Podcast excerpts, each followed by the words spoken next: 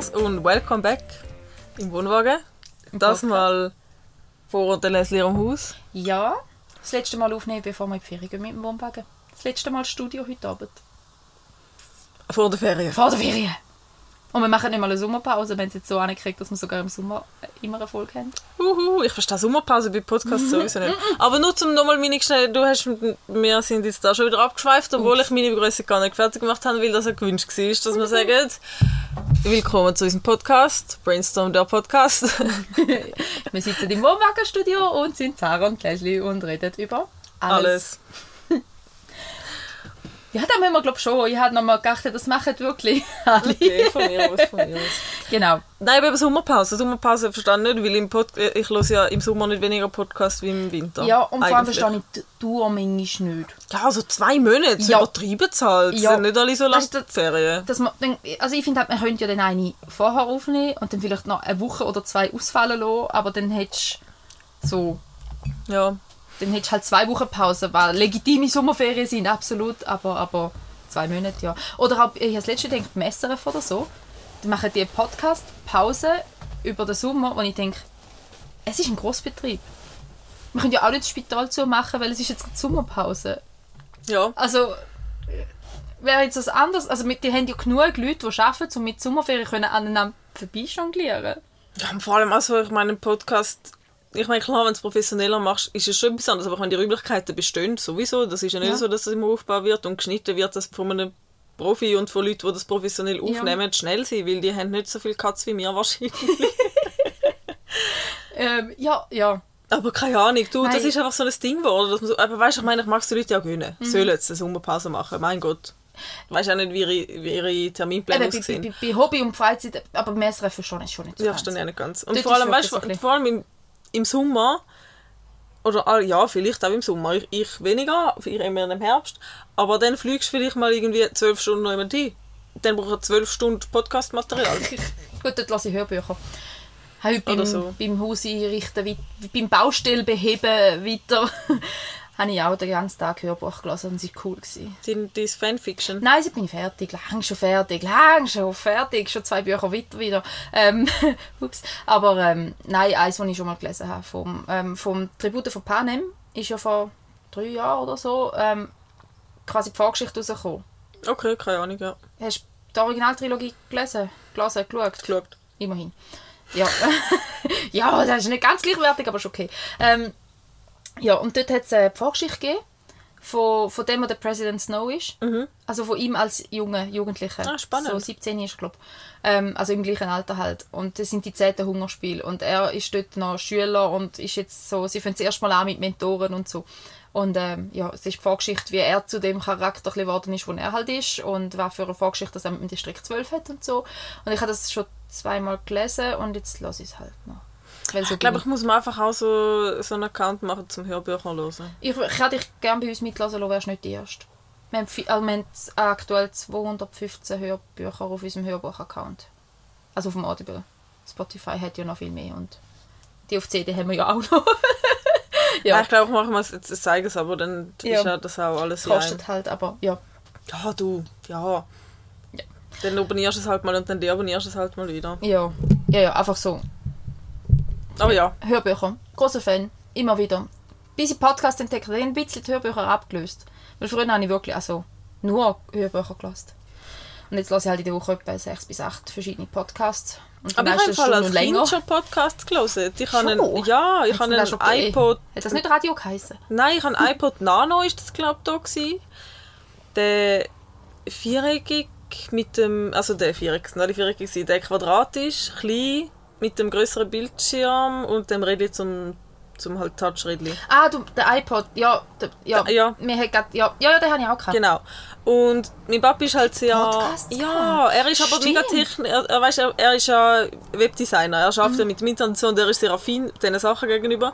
Und dann hat er mir amig, äh, auf den iPod halt Musik geladen, die ich Mhm. wollte. Er hat mir manchmal, C- bevor ich den Podcast habe, hat mir CDs brennt, so Bravo-Hits und Ja, Dome zusammenbrennt cool. und er hat sogar das Cover gemacht. Oh, sehr cool. Das weiß ich immer noch, ja, mega cool. Und dann hat er eben auch Podcasts draufgeladen, so Quarks und Co. Ja, so ein Puls. cooles Zeug. Ah. Ja, halt einfach so wissenswert. So, Im Nachhinein denkt so, ich bin 10 gewesen und ich bin voll fast, ich bin, habe mich immer gefreut, wenn ja jede, ich glaube, keine Ahnung, jeden Monat oder so ist dort eine Folge rausgekommen. Und was ist das gewesen, wenn ich 10 gewesen bin? Das jetzt pff, ja, wo da halt der iPod rausgekommen ist, so Ja. 2010 gewesen, 2009, nein, ist früher, viel früher, 2006. Bin Warte, ich 10 bin ich? Ich bin gerade in die Kante gekommen, 14, 15, ja. Ja, müsste Ja. 2006 rum sein, weil dort hatte ich den iPod. Gehabt. Ja, also Podcasts haben, äh, existiert sicher schon 20 Jahre. Ja. Aber den Boom haben sie halt in der Pandemie jetzt gehabt, gell? Irgendwie sind da alle ein bisschen eskaliert und haben selber auch einen gemacht Ja, und angefangen voll. zu hören. Da habe ich schon das Gefühl, hat dort recht geschubt. Ja. Ja, jetzt liegt es bei uns auf dem Terrasse und pust. Das ist jetzt das Schöne, wenn wir mal da bei uns die quasi sind, vor der Tür. Können wir Viechli Können wir schauen? Büsi schauen. Vorher ist sogar eins eingekommen. Ja, aber es wird nicht bleiben. Nein, ist auch langweilig, uns beim Reden zulassen, wenn man draussen kann Mäuse suchen Sag nicht, das ist langweilig. Die hören, hören uns gerade alle beim Reden zu. Werbeanruf. Optimal. Pff. Entschuldigung. ja. Nein, nicht, aber für ein Büsi. Ja, ich weiß. Die, die uns beim Reden zulassen, können ja nebenbei Mäuse jagen. Ja, oder lesen oder bügeln oder. Autofahren oder joggen oder was auch immer. Was machen die, während ihr unseren Podcast hört? Das könntet ihr mir noch mal verraten. Früher, also früher, wo wir ganz frisch angefangen haben, so bei der vierten Folge oder so, ist Autofahren und Haushalten die Antworten, die wir bekommen. Aber jetzt haben wir ein bisschen mehr Hörer. Vielleicht hätten wir jetzt ein bisschen verschiedenere Antworten. Nimmt mich noch Wunder. Ja, und dann könnt ihr wieder einen Fragesticker machen. Und jetzt kommen wir in der Kurve rundum zu meinem eigentlichen Thema. Ich habe einen Haufen Frage Fragesticker gemacht und habe einen Haufen Fragen bekommen. Oder mal, ich finde es doch, es sind etwa sechs, sieben Antworten gewesen. Das ist schon mal genug, um darüber zu reden. Aber willst du jetzt mit diesen Fragen einsteigen? Nein. Oder willst du, genau. Also ich, ich will zuerst mit dem Fragesticker zu der Fanfiction einsteigen. Ach so, Fanfiction. Entschuldigung, ich habe gemeint, du bist schon weiter. Ja, das, okay. das andere kommt Go for nachher. it. Das andere Ja. kommt nachher. Das große Thema kommt nachher. Aber, also, Fanfiction. Habe ich ja dann noch gefragt, so, ähm, ob noch irgendjemand Fragen hat dazu oder etwas zu sagen oder etwas will wissen oder so. Und ei- dort hat noch jemand geantwortet und ich habe es recht lustig gefunden. Ähm, und zwar war die Frage drauf, gewesen, äh, was ist das? Ich habe das noch nie gehört. Brauche ich das für mein weiteres Leben? also, was es ist? es ist von Fans geschriebene, ergänzende Literatur zu, ähm, zu Originalgeschichten. Und ich habe dann nochmal nachgeschaut, das muss ich aber nachher schnell vorlesen, damit ich keine falsche Zahl sage. Aber es gibt Milliarden davon. Ähm, genau, und über alle Genres. Also ich habe dann so die, die mich am ehesten interessieren, habe ich jetzt mal so angeklickt. Ich habe von Harry Potter, von ähm, Twilight, von Panem, das sind so die klassischen, keine Ahnung, meine Jugendliteratur, wo ich jetzt eben gerne die Erwachsenenliteratur dazu noch sozusagen. Und ähm, Star Trek hat es unendlich viel, aber es gibt praktisch zu jedem Film und jedem Buch, also es hat mehrere tausend Kategorien von, von, von Büchern oder Filmen, wo Fanfiction darüber geschrieben worden ist. Und ähm, gefunden, das ist schon noch cool. Ähm, dass man das noch nie gehört hat, kann ich nicht verstehen. Entschuldigung, aber das. Aber wenn man es nicht liest, aber dass es da gibt, da weiß man. Also, also. Ähm, Ja, das hat sogar ich gewusst, Ja. dass es das gibt. und ist es relevant fürs weitere Leben? Ja, kommt darauf an, wie viel Spaß dass man im weiteren Leben will haben. Oh Mann, Ähm, wir ja. sind böse. nein, eben, das kommt ja darauf an, wie viel Spaß man hat. Kann- kannst du jetzt so oder so beantworten. Wenn du viel Spaß willst, brauchst du keine Fanfiction und wenn du andere Spaß willst, also. Ja, aber ich finde es halt schon. Ja. Ja, vor allem unterhaltsam. vielleicht auch, wenn die, eben wenn jetzt du mega Harry Potter Fan bist Mhm. und ich meine, die Bücher gibt es jetzt und das ist ja so und das wird sich nie ändern, es steht drin, was steht und du hättest aber gern trotzdem noch irgendetwas anderes, Mhm. Ja, und es, gibt, alternativ. oh, und es gibt bei Harry Potter so viel, wo du denkst, hey, das macht er jetzt gerade sehr, sehr dumm. Und wenn ein Buch eben nur schon auf oft bauen die Fictions nur darauf auf, dass quasi eine Situation, wo du denkst, das ist sehr dumm gewesen von euch, Mhm. da hättet ihr können anders machen Und dass da eben anders gemacht hätte, dann ist ja die ganze Folgestory eine andere. Ja. Und halt nur schon da ist halt lässig. Und jetzt, ich gehe jetzt ganz schnell auf ähm, archiveofourown.org, dort wo man sich gut kann abladen kann. Ich will euch nur schnell sagen, wie viel das es gibt. Also, ähm, Nur auf dieser Seite. nur auf dieser Seite ist zwar eine internationale, ist sicher nicht schlecht. Also, ähm, es gibt auf dieser Seite, warte, das stimmt nicht, da sind es letztes Mal noch mehr gewesen, weil jetzt hat es mir nur 10 Millionen angezeigt. Nur, Nur, gar nicht viel. nein, zu wenig. Da hat es letztes Mal noch sehr viel mehr angezeigt. Das sind wahrscheinlich alle Sprachen, oder? Ja, hat viele verschiedene Sprachen, aber irgendwie kriege ich es jetzt. Hä? Aber ich habe es letztes Mal so cool gefunden. Ähm, warte, jetzt mache ich das anders. Entschuldigung, falls ich es noch einmal schneiden. Ähm, also, wenn ich jetzt gehe searchen und dann gehe ich nur mit dem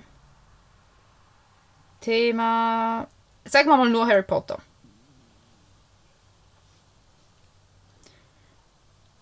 Also. Dum, dum, dum. Harry Potter hat auf dieser Seite 432.342. Oh, das ist ja schon fast. Das ist ja schon fast eine schöne Zahl von den Zahlen her. Ähm, ja, also das ist nur auf dieser Seite, nur von dem sind es 432.000. Ah, das ist die andere Seite, fanfiction.net, wo ich auch noch geschaut habe. Dort hat es glaube noch viel mehr. Also wirklich gestört, gestört, gestört viel zum Lesen. Also wenn jemand nicht mehr weiss, was er in der, Buchhandlung soll kaufen soll, geh Fanfiction suchen, dann hat er nochmal Aber weißt du, das wäre auch schon wieder zu viel. Wie suchst du denn da aus? Ja, darum schaue ich nach Empfehlungen. Ja. Darum bin ich gerade von meinem Bruder hat mir jetzt eine Handvoll Empfehlungen gesch geschickt und eben eine vom Insta, die ich folge und so. Darum, ich glaube, einfach ins Nichts raus kommst, kommst du auf keinen grünen Zweig. Und dann lesest du einen und denkst, what, und äh, geschieht dann geschieht dann nicht mehr. Und dann hörst du auf. Ja. Und darum bin ich da den Empfehlungen schön brav nachgegangen. Ja. Also in dem Fall, wenn ihr Empfehlungen braucht, schreibt auf Instagram. Ja. Ja. Leslie tut euch sehr gerne Empfehlungen weiterleiten. Und eine habe ich, glaube verlinkt. Die, die mir, die mir der Ärmel genommen hat in den Stories. Ja, Die ist jetzt natürlich nicht mehr aktuell, aber die tue ich dann wieder beim, irgendwo beim Highlight einordnen. Also, ja. Da wären wir zu der Fanfiction gewesen. Ich weiss ja nicht, wie das die Leute interessiert oder nicht, aber ich, ich finde es halt... Es ist bis jetzt anhaltend spannend für mich. Also, das ist schon mal cool. Das ist schon mal cool, ja. Das ist doch schon ein Monat. Ja, mehr. Sechs Wochen oder Ja. so, ja. Ja, voll. Die E-Reader schon zweimal müssen wieder aufladen und der hebt lang. Also, Nicht schlecht. sehr cool. Krass, die Ferien nimmst du auch mit. Ja, sicher. Wo gehen wir eigentlich hin?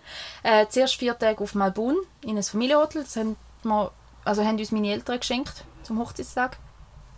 Und dann noch ähm, vier Tage oder so Stein am Rhein, Mhm. irgendwo dort in der Nähe, aber glaube auf, auf der deutschen Seite.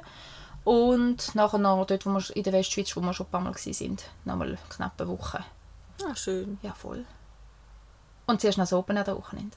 Was für eins? Da, wo ich verlinkt habe in unseren Stories, das Paleco. Was ist denn das? da im Dorf. Ähm, als, ursprünglich war es der 30. Geburtstag von einem Kollegen. Hä? Und dann ist es Open Air geworden. Und er hat dort gesagt, er will, genau, also, ja, der, also das ist jetzt vier Jahre, glaube ich, her, hat er dort ähm, so eine riesige Party und hat es dann wie als Open aufgezogen. Und hat auch gar nicht groß seinen Geburtstag quasi gefeiert, sondern Mhm. hat wirklich einfach das Open gemacht, weil er das wollen. Und hat das so lässig gefunden, hat er gefunden, es bleibt gerade bleiben. Cool. Und, ja, weil wenn du die Infrastruktur schon mal hast, Hey, ja, also, ja, gemietet oder so, keine Ahnung. Und jetzt ist das eben das vierte Mal oder so.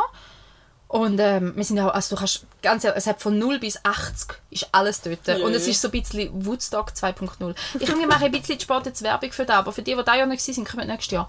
Ähm, genau, aber es ist wirklich so, es ist, es hat einen Haufen Kiefer ähm, und es hat einen Haufen ähm, so, es, es, weißt, es ist so eine Bühne, die Bands sind eigentlich die meisten so ein bisschen regionale, kleine ähm, Bands, äh, einzelne, die ein bisschen grösser sind, aber also, ja, wirklich alles eher so ein bisschen kleine Sachen. Es hat Cocktailbar und, äh, also, und ist eine grosse Bar und man kann essen und es hat also es campen auch welche dort Ja, und es, ist, cool. es hat Sofas dort zum können schauen. Es hat ähm, äh, Hängematte. nein zum Skateboarden. Ach so, äh, Pipe. Pipe. Ja, nicht Pipe. Ich bin nicht Halfpipe, ist was anderes. Doch, oder Aber, nicht? ja, aber es heisst halt so ein anders. Ding. Sie haben irgendwas geschrieben, wie es anders heisst. Und es hat einen Kinderspielplatz dort, äh, sie tun aber Gerutschbahn und so. Also es ist, wirklich, es ist wirklich für alle und es ist wirklich herzig. Und wir gehen jetzt am Wochenende auch Ja, cool. voll. Ja. Und nachher dann in die Ferien. Bei uns hier die Katzenklappe piept. Ja, was gerade denkt. Was war das? Genau. So, und jetzt kommt das ganz große Thema, wo ja wie der Elefant im Raum schon seit, weißt du, Folge 18, seit 18 Folgen ist. und zwar das Thema ADHS. Weil das ist halt in meinem Leben ein sehr großes Thema. Ähm, in deinem auch ein bisschen eins geworden, vor allem durch mich, aber klar, es ist ein bisschen. Äh, ja. Und also ich glaube, die meisten werden das schon rausgespürt oder gehört haben, dass ich Also ich glaube, das hat jetzt niemand verpasst. Nein, ich glaube, da hat es niemand verpasst, weil es war wirklich schon so oft das Thema gewesen, dass ich als ADHS habe oder bin oder betroffen oder wie man dem will sagen. Und ich habe das aber als Verdachtsdiagnose vor über zehn Jahren bekommen und nur als Verdachtsdiagnose. So, ähm, ich bin dort, äh, jetzt schnell ein bisschen Oversharing, ich habe dort mit 19 äh, ziemlich fieses Burnout gehabt, also ziemlich heftige Depressionen. Und bin in der Klinik gewesen, und dann hat es geheißen, ja, Borderline würde noch passen oder manisch-depressiv würde noch passen und ich habe das zu dem Zeitpunkt einfach so hingenommen, weil ich habe, ja, ja, ja, logisch habe ich Stimmungsschwankungen und ja, manchmal habe ich mega viel Energie, das andere Mal mega keine und ja, ich bin emotional recht sensibel. Puff, hat das so mal genommen. Ähm, und hat dann aber irgendwie gefunden, so, ja, wirklich stimmt das nicht. Also, hm, vielleicht noch das manisch-depressiv, aber das Borderline, hm, nicht gegen Borderline, aber für mich, äh, es passt nicht ganz. Es ist zu viel, zu wenig, zu viel, ja, zu viel, was nicht stimmt. Und hat dort beim Psychiater, den ich nachher noch hatte für die Nachfolgebetreuung, das angeschaut und der hat dann gefunden, er findet, auch von der Familienanamnese bei mir, weil wir in der Familie ein paar Betroffene haben, ähm, ja, ADHS würde eigentlich ganz so gut passen. Hat mir den Ritalin gegeben, mir ist es, hey, das, das Ritalin hat ja auf einen Schlag besser gewirkt als sämtliche Antidepressiva, die ich jemals vorher hatte. Und ich habe einige durchprobiert zu dem Zeitpunkt, weil es mir wirklich nicht gut gegangen ist eine Zeit lang. Und äh, das Ritalin hat zack, ich habe alle Medis können absetzen, nur noch da, und es ist mir so gut gegangen und ich habe so viel, also psychisch so gut gegangen, so. Ich habe mich so viel mehr, ich habe wirklich gefunden, jetzt bin ich wieder ich selber. Endlich bin ich mal ich selber. Weil, weil ich vorher oft das Gefühl hatte, ich stehe mir selber so fest im Weg. So bin ich eigentlich nicht. Irgendetwas, da bin nicht ich, weil ich... Mhm. Und dann ist das ein paar Jahre gegangen und dann ist es mir gut gegangen und dann habe ich Strategien gehabt und dann habe ich das Ritalin nicht mehr gebraucht. Und bin halt, ja natürlich eben manchmal ein bisschen verpeilt und manchmal ein bisschen vergesslich und so gewesen, aber habe ich genug Strategien gehabt, dass es funktional war für einen normalen Alltag. Und dann sind die Kinder gekommen. Kann man Ritalin in der Schwangerschaft nehmen? Es ist nicht empfohlen. Also es gibt natürlich wie immer keine Studien Mhm. mit Schwangeren, das ist halt das Problem. Ähm, man weiß nicht sicher, ob es eventuell das Risiko für Herzfehler erhöhen kann. Ja. Ähm, wenn aber die Symptomatik ganz ausgeprägt ist, sagen sie auch da, hey, lieber, du nimmst Medikament und gehst das kleine Risiko von einer Nebenwirkung ein. Aber grundsätzlich empfohlen ist es sicher nicht. Und während der Stillzeit ist es auch nicht freigegeben halt. Ähm, ja, du musst jetzt... Während der Stillzeit ist es auch nicht freigegeben und wenn man es braucht, dann muss man aufs Gewicht vom Kind achten, weil Ritalin ein bisschen appetithemmende Wirkung kann Ja. haben. Und dass da halt auch bei, so, bei gestillten, also bei vollgestillten vor allem Säuglingen kann passieren. Aber es ist in dem Fall Muttermilchgängig. ja, deshalb ist sehr viel von den Medikamenten in Muttermilch gängig. Also das Kind kommt eigentlich schon Ritalin über von der Muttermilch her. Ja. Also natürlich in einem winzigen Ja, ja, Prozentsatz, ja, ja. gell? Also nur weil man, wenn, man, wenn man das einmal gesagt so Muttermilchgängig, ja, gell, dann nimmst du die 40 Milligramm oder so nimmst du ein und dann geht Ja, es wird ja alles überall 0,1 Prozent mal grundsätzlich Mhm. überhaupt erst in die Muttermilch. Also es ist so, das wird, eben, das wird vorverstofflicht und Ritalin hat sehr eine kurze Halbwertszeit. Ja, ja. Also das wirkt zwischen 1 und 4 Stunden und das Retard wirkt zwischen 8 und Mhm. 12 Stunden, aber es ist dann weg. Also sogar wenn jetzt noch jemand sagt, ich will weiter stillen, dann wäre es zum Beispiel eine Option, zu sagen, hey, ich nehme das Tablettchen am Morgen und stille einfach nach 4 Stunden nicht. Und dann stille und dann nehme ich die nächste Tablette. Also weißt du, da, da Mhm. Ja. Mhm. könnte man sogar noch so Lösungen suchen, wenn es es braucht. Anyway, kurz ein bisschen abgeschweifen, geschwiffen, geschwufft. Ähm, genau. ja. Dann sind gekommen. Dann sind gekommen und haben meine wunderbaren Strukturen, die ich mir mit Mühe und Not aufrecht habe können erhalten, einfach einmal komplett über den Haufen geworfen, weil das Kind will überhaupt nicht wissen, dass ich mir angeeignet habe, immer alles in der genau gleichen Reihenfolge zu machen, damit ich auch daran denke, um alle Schritte vormachen. Das ist einem Kind herzlich egal, das unterbricht mich gleich. Ja, und dann habe ich halt einfach wieder mega angefangen unter Symptomen zu leiden. Weil wo jemand anders halt vielleicht die Möglichkeit hat, vom Hirn aus gesehen, die Möglichkeit hat, um eine Handlung zu unterbrechen und nachher fortzuführen, unterbreche ich eine Handlung Und es ist weg. und sie ist weg. Ja. Und wirklich weg. Also so weg, dass ich sieben Stunden später denke, Ups. da habe ich was eingeweicht, du 20 Minuten jetzt soll einweichen. Ja. Oder so. Oder auch, oder auch einfach, da habe ich einen Einkauf in der Tasche eine Woche im Keller stehen lassen, wo ich jetzt in den Kühlschrank stellen Und das Glas ist dann geschmolzen. also, pff, ja, wenn es das Klasse ist, wenn nicht alles schon davon läuft. Weißt? Also, Ja. Geld, das ist dann je nach Ausprägung. Das Fleisch mit dabei überkommt. ja, ungefähr so. Ja, und das sind halt einfach so die Sachen, ähm, aber wenn es weg ist, ist es wirklich Ja. weg, weg. Und ähm, da merke ich auch, also grundsätzlich so die, die krasse Struktur, die ich brauche, die ich mir in Filmen aneignen die merke ich aber oft auch beim Arbeiten. Darum finde ich es manchmal schwierig, je nachdem mit wem zusammen zu arbeiten. Weil wenn Leute einen anderen Ablauf haben als ich und ich brauche meinen klaren Ablauf und ich weiß, wenn ich meinen Ablauf halbwegs kann befolgen kann, bin ich richtig gut in meinem Job. Aber wenn jemand anders mir reinfunkt, dann stehe ich manchmal dort wieder Depp vom Dienst und denke, was mache ich jetzt? Jetzt machst du da, was ich jetzt als nächstes mal mache. Was mache ich denn jetzt? Und es geht wie nicht. Und Ja. da geht auch das wechselnde Team oder so, finde ich das manchmal recht schwierig. Ja. Auf jeden Fall habe ich dann in dem Kontext ähm, wieder, und ich bin ja dann auch ziemlich sicher gewesen, dass es Wochenbettdepression noch war beim Kleinen, der dann noch dazugekommen ist. Ähm, und die ganze Mental Load, wo alles noch viel, viel verrückter machst. Ich meine, du musst mal das ganze Leben mitdenken von deinen Kindern. Ja, das ist schon crazy. Das ist schon viel. Ähm, ja. Du musst schauen, dass es lebt. ja. Ja. Und du musst ihres ganze Leben sie denken, sie übernehmen ja null Verantwortung für ihr Ja. Leben. Das ist wie einfach komplett meine Du Aufgabe. Ja, Mist. Könnt ihr nicht einfach erwachsen auf die Welt kommen? Hey, manchmal. Naja, eben. Ja, und dann habe ich halt unter dem recht angefangen zu leiden. Und dann, und dort ist halt wieder da, Instagram ist schon auch richtig was Gutes. Und ich weiß, dass es manchmal verpönt ist, weil es relativ viel ADHS-Content gibt, aber da will ich nachher noch was dazu sagen, darum habe ich jetzt meinen tollen Finger. ähm, dass ich dank Insta wieder über das Thema gestolpert bin. Weil, weil ja auch toll ist an meinem wundervollen Hirn, es vergisst und es vergisst komplett. Und ich habe fünf Jahre lang nicht unter dem ADHS gelitten. Also Ja. habe ich vergessen, dass ich ADHS habe. So blöd gesagt, ja. Ja, wirklich. Ja. Also nicht mal blöd gesagt, weil es ist dann einfach wirklich, es ist, es ist in meinem Leben, ich habe nicht gewusst, wieso dass ich da jetzt nicht hinkriege. Ja. Ich, habe nicht, ich bin nicht auf die Idee gekommen, dass da könnte die Wurzeln sein davon. Ich habe da wirklich, ich habe das nicht zusammengebracht.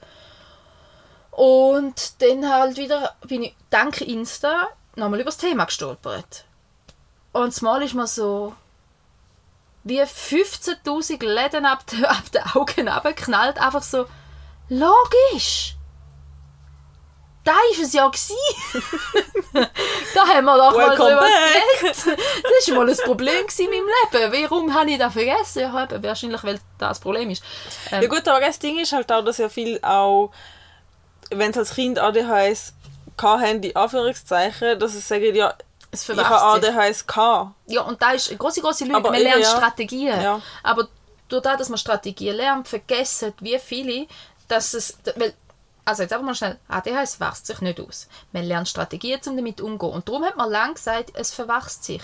Weil man gesellschaftskompatibler wird, wenn man endlich mal Strategien gefunden hat. Aber die, die Defizit von diesen chemischen Abläufen genau. im Hirn tut sich nicht Genau. ändern. Und ja. ganz, ganz viele von diesen ADHSler, die sich das ADHS verwachsen hat, sind so überperfektionistische Erwachsene, wo alles immer mega richtig machen, weil sie sich so fest eingeprügelt haben, um alles immer mega richtig machen, damit sie die Defizite können ausgleichen können.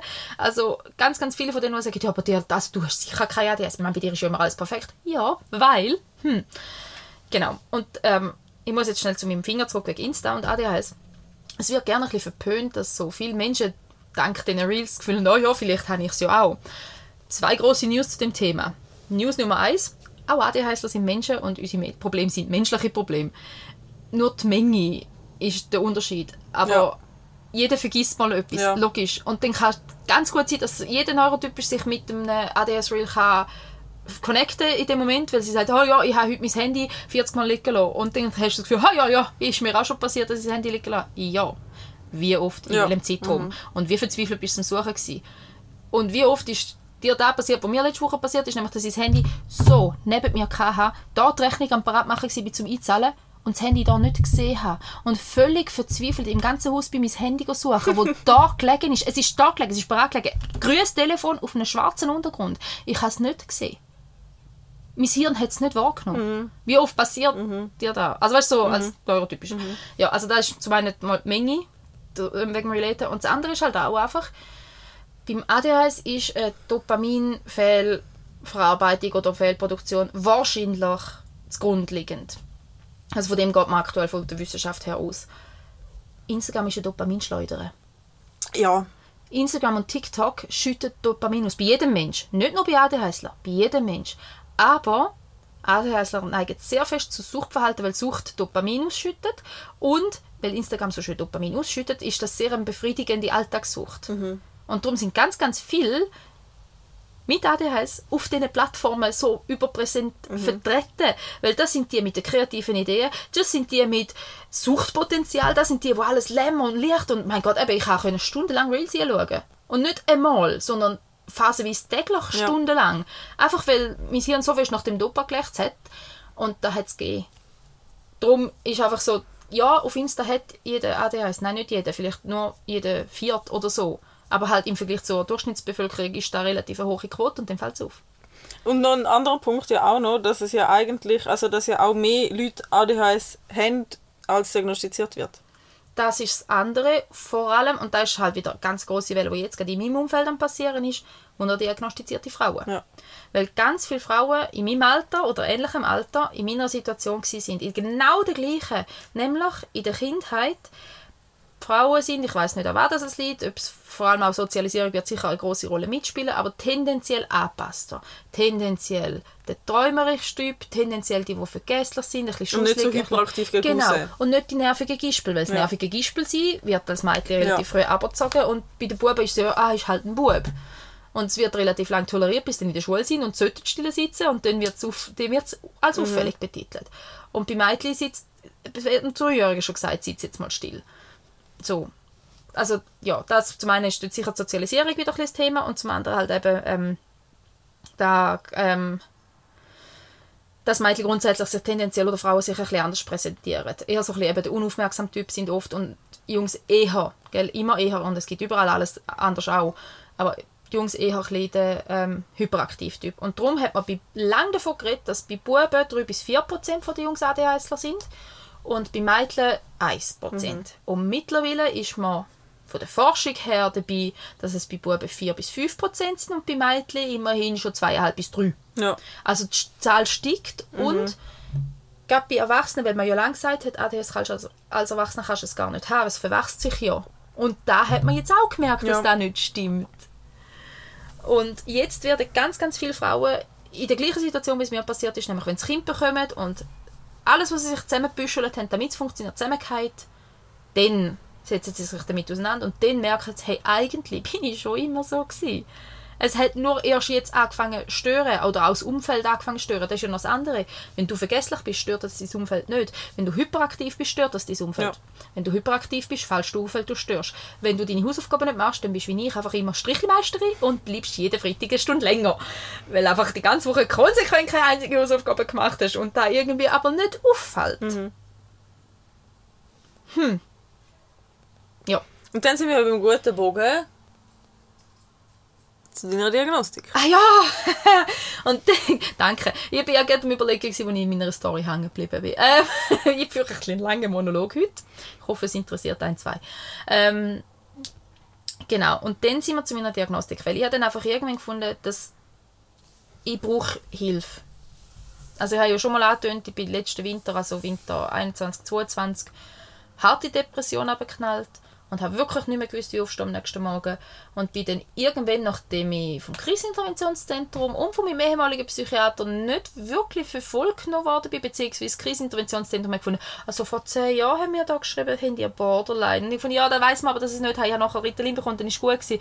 Ja, da weiß man so nicht, du müsstest jetzt mal ein paar Wochen stationär kommen, um das herauszufinden. Und ich habe gesagt, ich habe zwei Kinder und einen Job, ich komme jetzt nicht ein paar Wochen stationär. Nein. Vor allem, weil ich ja weiss, was mir hilft. Ja. Es wäre ja was anderes, wenn ich komplett am Ausufern bin. Aber ich habe ja genau gewusst, das Medikament hat mir hier geholfen. Kann ich es bitte probieren, ob es, Mhm. ob es klappt? Ich will ja nicht, ich komme dir ja nicht deinen Betäubungsmittelschrank leeren. Genau, ich will, ja. gib, mir, gib mir einen Zehnerpack und ich schaue, ob es funktioniert Ja. oder nicht und dann schauen wir weiter. Nein, das geht nicht. Okay. Und dann habe ich irgendwann relativ verzweifelt, bin ich dann beim Aber Hausarzt. du hättest ja eigentlich auch einfach irgendwo so ein Rezept ja können verschreiben lassen. Du arbeitest im Spital, das hätte da sicher irgendjemand einen Für Ritalin. Ja, hundertprozentig. Betäubungsmittel läuft, dann wird schon härter kontrolliert. hundertprozentig. Ja, irgendjemand hätte ich alle schon gefunden, aber das ist ja auch nicht meine Art. Also weißt du, da bin ich Ja, auch nicht. sicher, ja, ja. Ja, auf jeden Fall bin ich dann irgendwann zum Hausarzt, weil ich ja dort denkt, hey, ich habe ja einen eigenen Psychiater und ich bin ja im Kids schon mal gewesen, gehe ich diesen Weg. Mhm. Bin dann schlussendlich gleich zum Hausarzt und habe gefunden, hey, irgendwas muss jetzt gehen, weil ich kann nicht mehr. Können wir es bitte nochmal probieren? Und er hat mir das Ritalin gegeben und ich habe die Tabletten genommen und es ist einfach so still gewesen in meinem Kopf. Und es war einfach, gewesen, als hättest du den ganzen hohen Lärm abgedrüllt und die ganzen Millionen rasenden Gedanken, die mich all weitere Depressionen abgespickt haben und alles. Als wäre er einfach abgestellt gewesen. Ja, und dann ist für mich wie so klar gewesen, okay, es scheint was dran zu sein. Genau, ähm, es wird ja gerne ein bisschen darüber geredet, ja, Ritalin ist so pushend und dopend und, und ähm, wird darum missbraucht. Ja, für jemanden, der ähm, kein ADHS hat, ist Ritalin sehr energetisierend. Was macht denn das physiologisch? Soweit ich weiß, tut eigentlich es ist hm, eigentlich ist es wie eine Droge. Also wie, äh, damit der Vergleich mit dem Kokain oder mit dem Amphetamin. Es gibt auch mittlerweile einen Ersatzmed also ein anderes Medikament, das wirklich ein Amphetamin ist, in Mhm. Niedrigdosierung.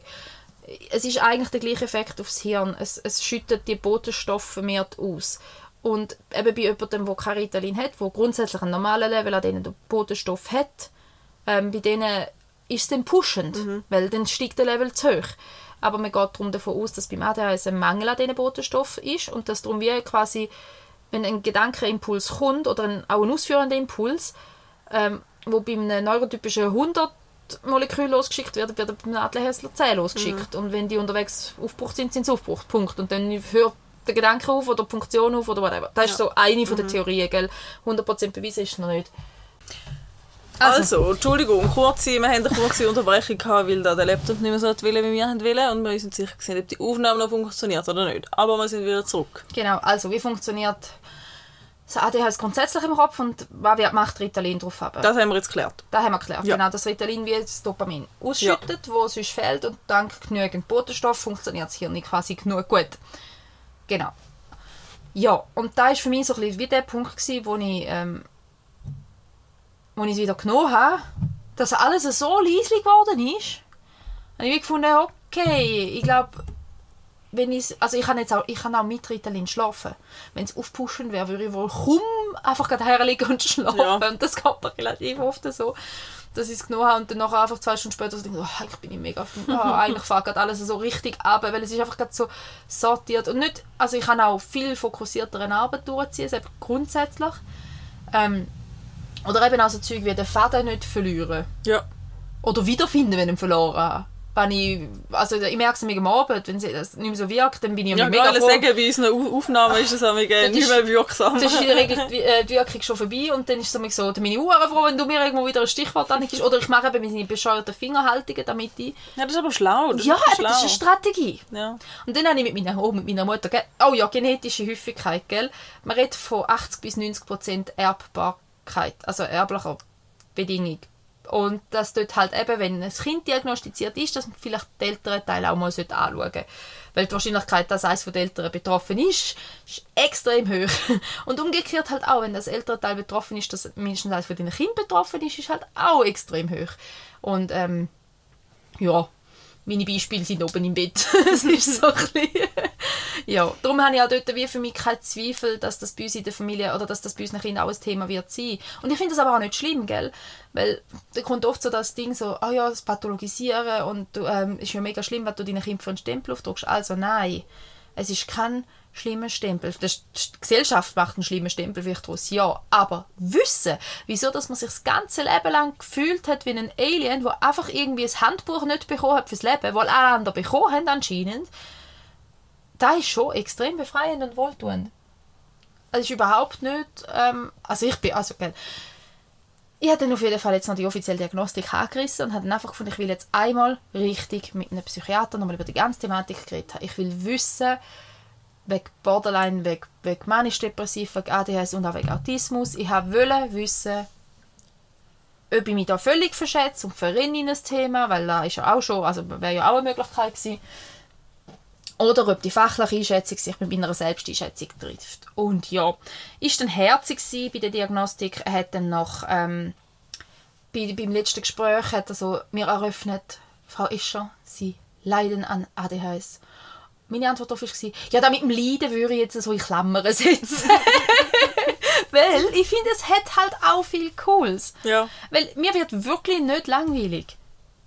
Das ist so etwas, ich habe immer Ideen, ich habe immer neue Pläne, neue Projekte, ich muss nicht mal etwas machen dafür. Ich schaue in den Raum aus und denke, ah, da könnte man noch und das wäre noch und da wäre noch und dieses und das. Du gibst mir ein Stichwort und Hirn fährt an knallen und rattern. Und das finde ich eigentlich mega, mega lässig, dass es in unserer Gesellschaft nicht immer so optimal ist. Da würde ich erstens eher die Gesellschaft ein bisschen dafür kritisieren, dass man eigentlich sehr tolle Eigenschaften versucht zu wegzuziehen, ähm, zum Ringer machen. Ähm, und das halt auch eben gerade so Schul- und Arbeitstag, 8, 9, 10 Stunden am Stück konstruktiv, produktiv, effektiv an etwas dran sein, das geht nicht. mit Ja, aber auch für einen normalen Mensch. das ist für jeden ehrlich. eigentlich Also normaler Mensch blöd, für einen neurotypischen... neurotypischen Mensch. Ja, ist wirklich, also ich habe es gerade heute gedacht. Heute am 3 habe ich gedacht, so und jetzt habe ich meine Leistungen erbracht und alles, was jetzt noch Mhm. kommt, kann ich nicht mehr mit Garantie sagen, dass äh, es funktioniert. Und auch morgen. Ja, Nur das- schon das, das ist ja, ja. Gut, aber genau, das ja, typisch du bist, ist nochmal ein anderes Thema. ja, das, weiss- das weiß ich ja auch nicht, aber Nein, eben, aber das sind halt so, ähm, ja. Und Geld ist wieder so da, ja, dann reißt die halt ein zusammen. Das ist eben genau das, was nicht geht. Wo eben dann viele sagen, eigentlich mag ja, du sagst ja auch nicht an einem Bein amputierten Riss mal zusammen. Genau. So. Genau, und da ist es eben genau. Du Ja. hast ein Defizit, wenn man dann will von einem Defizit reden, wo du ja nicht kannst beeinflussen. Und das ist ja da, warum das so viele ADHSler auch mit dem Selbstwert mega Probleme bekommen, weil da einfach immer und immer wieder gesagt wird, du bist faul und gibst dir zu wenig Mühe. Ja, Und niemand ich- ich, es halt. Ich, ich gebe 120% von dem, was ich eigentlich habe. Darum brenne ich aus, regelmäßig. Also, ich meine, mir hat es ja ein paar Jahre ein bisschen richtig Burnout geschmissen, weil ich immer alles will geben. Aber halt nicht kann.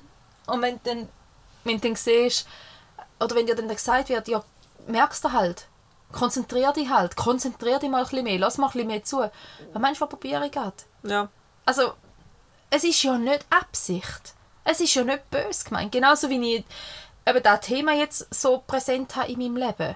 Das ist nicht böse gemeint von mir. Und dass die Hälfte von meinem Umfeld wahrscheinlich ein bisschen nervt damit. Aber es ist einfach, ich kann nicht anders. Wenn ich, wenn ich ein Thema habe, das mich packt, das ist ja genauso, wenn etwas gar nicht geht, wenn etwas nicht geht, ich kann mich fast nicht überwinden, etwas zu machen, wo, wo, wo ich keine intrinsische Motivation habe dazu, nur extrinsische, das geht fast nicht. Ich habe Wäsche zusammenlegen ist so ein ganz Klassiker. Den finden, glaube alle Menschen finden Wäsche zusammenlegen doof. Steuern. Ja, Steuern gehen mittlerweile, weil ich sie jetzt im Griff habe. Aber da ist schon wieder da. Ich habe mich so viel Streit gedacht, bis ich es cool gefunden habe. Und da, Ich bin gar nicht cool und ich weiß jedes Jahr aufs Neue nicht, welche Zettel das sie brauchen, wo die sind. Genau. Und ich habe keinen Drucker daheim. Und soll ich dir meine ich- Strategie mal verraten? Du musst keinen Ich Drucker mehr, du musst sie das. online. Ich gebe dir alles. Soll ich? Nein. Du hast kein Eigentum. Ich finde es sehr spannend, seit wir Eigentum haben und ich muss dort denken. Vorher habe ich nicht müssen denken und dann habe ich auch nicht gedacht. Und dann habe ich jedes Jahr zu viel Steuern gezahlt, weil ich zu wenig gedacht habe dabei. Und jetzt muss ich richtig Du denken. Hauptsache, es geht mir gar nicht darum, wie viel das ich zahle. Es geht mir nur darum, dass Dass ich nicht schon wieder einen Bus bekomme, weil ich es nicht mache. Und ich glaube, die kommt im September. Und ich hoffe, ich habe das noch richtig im Kopf, dass es im September war. Weil der Monat Also- ist schon gleich. Also abgeben musst du sie im März. Ja, aber du kannst ja mal noch eine über. Mit der Verlängerung im Juni. Und dann musst du sie abgeben haben. Ja, nein, noch nicht passiert. Okay. Und ich, Ich ich, sie morgen, dann kann ich sie morgen. weißt, ich habe wählen, ich habe wählen, aber dann, weißt du, was ist gescheitert? Ich habe kein sauberes Register für meine Ordner gehabt. Habe ich nicht weitermachen. Fühle ich sehr. Aber das ist ja da, das ist ja da, wo ich auch mit Strategien. Ich bin acht Jahre, neun Jahre erfolgreich an der Steuer gescheitert, bis ich mir so viel, so intensiv damit auseinandergesetzt habe, dass ich endlich eine gescheite Strategie habe können, mir aneignen, die für mich gestummen hat. Und glaub mir, jeder zweite, also ich kann, ich kann meine Steuern nicht einem Steuerberater geben. Der schaut mich an und denkt, mein System ist völlig dumm. Das versteht kein Mensch, aber ich verstehe es. Also mache ich die Steuern. ja, aber jetzt sind wir kurz ein bisschen abgeschweift. Ähm, nein, aber es ist mir so ein bisschen da... Ja, du ähm, machst das nicht extra. ja, ja und, und die Wäsche zusammenlegen ist so, so ein klassisches Beispiel für ganz, ganz viele. Weil ähm, niemand legt gerne die Wäsche zusammen, aber die meisten Menschen machen da halt irgendwann so, ja, dann mache ich es jetzt halt. Schau ich halt Fernsehen dazu und dann ist okay, dann mache ich die Wäsche. Und die meisten, gerade mein Kind es fällt so viel Wäsche an. Und die meisten Mamis, die ich nicht kenne, sind dann so hin und sagen, ah, ja, ich mache das jeden Dienstag oder jeden Mittwoch oder so. Und dann nehme ich die Wäsche und dann mache ich das. Oder ich mache jeden Tag eine Maschine. Das wäre ja die absolute Folter für mich. Jeden Tag eine Maschine Wäsche machen. Dann ist ja da immer da. ich komme gerade eine Schnappatmung über. Ähm, Wenn du dann noch so wirst bügeln. Ja, da kannst du nicht vergessen, bin ich froh, habe ich meine Omi, die da mega viel macht. wo noch Küchentüchli sogar gebügelt hat. Meine Omi Unterhosen, wo ich denke, wieso? Die kommen als Viertel, die interessieren kann. Ich weiß nicht, wieso dass wir immer alles ein bisschen bügeln. Ich bügle nichts mehr. Nein, ich bin sowieso kein Nein, die Wäschzuständiger. zwei ja, Hemper, die es nötig haben und dann vor dem Anlass, wo du sie brauchst und sonst einfach nicht. Ja, anyway. Ähm, aber das ist halt wirklich etwas, wo sich die meisten können überwinden dazu, um es halt machen, weil man muss es halt machen. Und ohne Seiche, ich krieg's nicht hin. Ich habe schon, als ich, also, als ich alleine gewohnt habe oder so, ich habe ich hatte die Wäsche immer super gehabt, weil das ist der Teil, den ich wichtig finde. Dort habe ich die intrinsische Motivation, ich will keine dreckige Wäsche. Ich Ja, das geht ja relativ schnell, um das einmal in die Genau, ich sie in schmeißen. die Waschmaschine, ich schmeiße sie in den Tumbler und dann ist sie super. Und für mich ist dann Wäsche abgeschlossen. Zusammenlegen und in den Schrank tun. What? Ich habe ja saubere Wäsche. Und ich glaube, für mich ganz allein würde das System sogar funktionieren. Aber mit, äh, wenn halt noch drei andere Menschen in die Wäsche mit Züge schmeißen, geht es halt nicht. Ja, und ich bin einfach froh, mittlerweile hat es mich auch fast vollständig übernommen, weil ich es wirklich nicht hinkriege. Ich pack's nicht. Ich habe immer ein System kreiert, wenn er es farblich sortieren kann. Das hat mir Spaß gemacht. System kreieren hat mir Spaß gemacht. Umsetzen, vergiss es. geht nicht. Ich bin dann aber hässlich auf ihn, wenn er es nicht richtig umsetzt. Weil ich habe ja schließlich das System ausdenkt, damit man sich ans System haltet. Also weißt und dann ist ich, ich finde es wirklich manchmal auch echt anstrengend mit mir. Aber da überwinden, ich, ich kriege es nicht hin. Ich muss, ich muss einen Grund haben. Und das war auch so etwas. Gewesen. Mein ganzes Leben lang. Ich habe mich immer mit Lehrern angelegt. Immer. Nicht aus Böswilligkeit. Ich bin immer mega eine interessierte Schülerin, die alles wollte wissen. Und ich wollte immer wissen, wieso. Wieso? Ja. Und da wieso, gerade noch vor ein paar Jahren, Jahrzehnten, ist nicht so gern gehört gewesen. Ja. Weil du bist eine sehr strenge Schülerin. Oder Schüler halt auch. Wenn du halt hinterfragst. Weil du halt vielleicht auch auf Missstände aufmerksam machst. Mache ich heute noch, einfach mit anderen Themen. Ja, weil dort ja auch nur schon von der Erziehungsgrundlage ist einfach, ähm, wieso will ich sagen? Ja, So weil, weil, der äh, weil ich denke, gewesen. erwachsen und also, hä? Hinterfragst du mich? rein, es wird schon mal- so sein. Ja, und ich habe ja nicht mal sie als Mensch hinterfragt. Und oft haben sie sich aber persönlich Ja. angegriffen gefühlt. Aber ich habe ja niemals als Mensch hinterfragt. Ich habe ja wirklich wollen verstehen, das geht mir heute noch so. Ich meine auch heute noch beim Arbeiten. Ich gehe zu der Leitung her und frage, du, wie rum genau? Ja. Und dann merkst du schon, die eine oder andere verleidet das nur so semi. Also, Ja, vor allem, wenn dir niemand kann sagen wieso, aber es wird dann nicht ja, geändert. eben, also jetzt nicht gegen unsere Leitung oder so. Dann sind das eben genau die Regeln, wo man muss sagen, dann gebe ich einen Genau. drauf. Und da haben wir ja schon mal davon gehabt, Ja. Mhm. mit Regeln und Sinnhaftigkeit oder nicht. Und ich muss einfach verstehen, wieso. Und wenn du mir einen, einen gescheiten, nachvollziehbaren Grund lieferst, und der Grund muss nicht mal wissenschaftlich fundiert oder so sein, wenn du mir sagst, es ist mir mega wichtig, ist das ein Grund. Und dann nehme ich voll, aber, aber halt, ich brauche einen Grund. Ja. Ja. Jetzt bin ich ein bisschen in die Symptomatik abgerutscht, aber und Beispiele und so. Ja, auf jeden Fall, eigentlich kann ich zu der Diagnostik erzählen und jetzt mache ich da relativ kurz, weil wir sind schon ein bisschen dran. Ich hatte jetzt die Fragesticker Ja. noch eingestellt. Ähm, und es sind zwei, drei Fragen gekommen. Drei, vier. Und zwar eine war zum Ablauf der Abklärung. Also, ich bin über den Hausarzt gegangen, habe mich über den Hausarzt überwiesen lassen an die nächste Psychiatrie-Fachstelle zum Thema. Und habe dort, ich habe jetzt insgesamt drei Termine dort. Und einen Haufen Fragebögen mit heimbekommen. Für, ähm, genau, beim ersten Termin war mal so ein bisschen Anamneseerhebung. gewesen. Fragen war wie, wo, warum, warum kommst du auf den Verdacht, was beschäftigt dich sonst noch so. Und dann die Fragebögen dazu. Und der Fragebogen ist einer für mich als jetzt, einer für mich als meine Kindheit. Also so 8 bis 10, wenn Sie wissen, wie ist es in dem Alter gegangen. Weil ADHS ist es eigentlich nur, wenn du in der Kindheit schon Symptome gehabt hast. Sonst nicht. Ähm, genau. Dann hat es noch einen Fragebogen, wo du idealerweise deine Eltern gehst. Wie bist du mit 8 bis 10 gewesen? Und einen, wo du als sehr enges, also eine eng stehende Person bist. Bei mir jetzt mein Mann ausgefüllt hat. Und ähm, ja, ich habe die Fragebögen ausgefüllt und ausfüllen lassen und ich habe, für mich ist es wie mega easy gewesen und ähm, mein Mann auch, der hat ganz herzig ähm, gekritzelt. Einzelne gar nicht und andere ist so extrem und äh, man muss ja auch da nicht alle Symptome immer gleich Ja. haben, aber halt einfach so Tendenzen. Und welche Symptome das hast davon. Und dann habe ich die Fragebogen ausgefüllt und wieder zurückgebracht. Und es war recht lustig. Gewesen. Ich habe mit meiner Mutter, meine Mutter hat ausgefüllt, auch mal noch darüber geredet. Und wir kommen noch schnell zurück auf die familiäre Häufung. Ich habe ja von meinen Eltern relativ oft, wenn ich gekommen bin mit etwas, hey, das ist nicht gut, mir geht es mit dem nicht gut, mir belastet da oder so, die Antwort bekommen, das ist völlig normal, das geht allen Menschen so, wir machen das schließlich auch. Nur schnell, um die familiäre Häufung noch darauf aufmerksam zu machen. Die eigenen Eltern sind nicht unbedingt der beste Anhaltspunkt dafür, wie normal das etwas ist, weil die unter Umständen genau die gleichen Herausforderungen haben. Und ich habe das meiner Mami dann mal noch gesagt. Und seither hat sie gefunden, eigentlich hätte ich wahrscheinlich schon ein bisschen recht. Weil für sie ist klar gewesen, mein Vater ja. Mein Bruder hat die Diagnose als Kind schon bekommen, ähm, sowieso. Mein Vater hat, ist ein wahnsinniger Macher, Projekt en masse, immer irgendein neues Ämtli, Hobby, Jobli, Firma, irgendwas. Er, er, braucht auch, er braucht immer irgendeine neue Herausforderung. Immer, er, er geht, Adrenalin ist ein halbwegs brauchbarer Ersatz fürs Dopamin.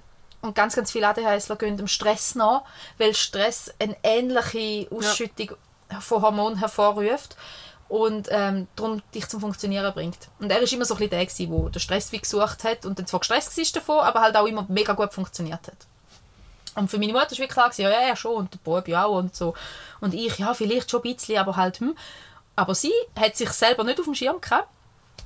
Und dann hat sie, haben wir mal darüber geredet, über die Strategien, wie zum Beispiel, weil dann sie von musst da halt einfach wie bei den Stegen mit im Weg legen, damit du daran denkst. Ja, das ist eine Strategie, damit du das Zeug nicht vergisst. Aha, das, das machen nicht alle. Nein, das machen nicht alle. Andere legen es aufs Kästchen, wo es hingehört und nehmen es dann mit, wenn Ja. sie es brauchen. Äh, Weil, so. Und dann haben wir so ein bisschen über so Strategie und irgendwie denkt sich, ja, stimmt eigentlich. Und auch die fünf Minuten, ich werde im Leben nicht vergessen, wie meine Mutter chronisch ihre fünf Minuten zu spät gekommen ist. Im ganzen Leben. Egal wie wichtig der Anlass ist, sie ist immer zu spät dran.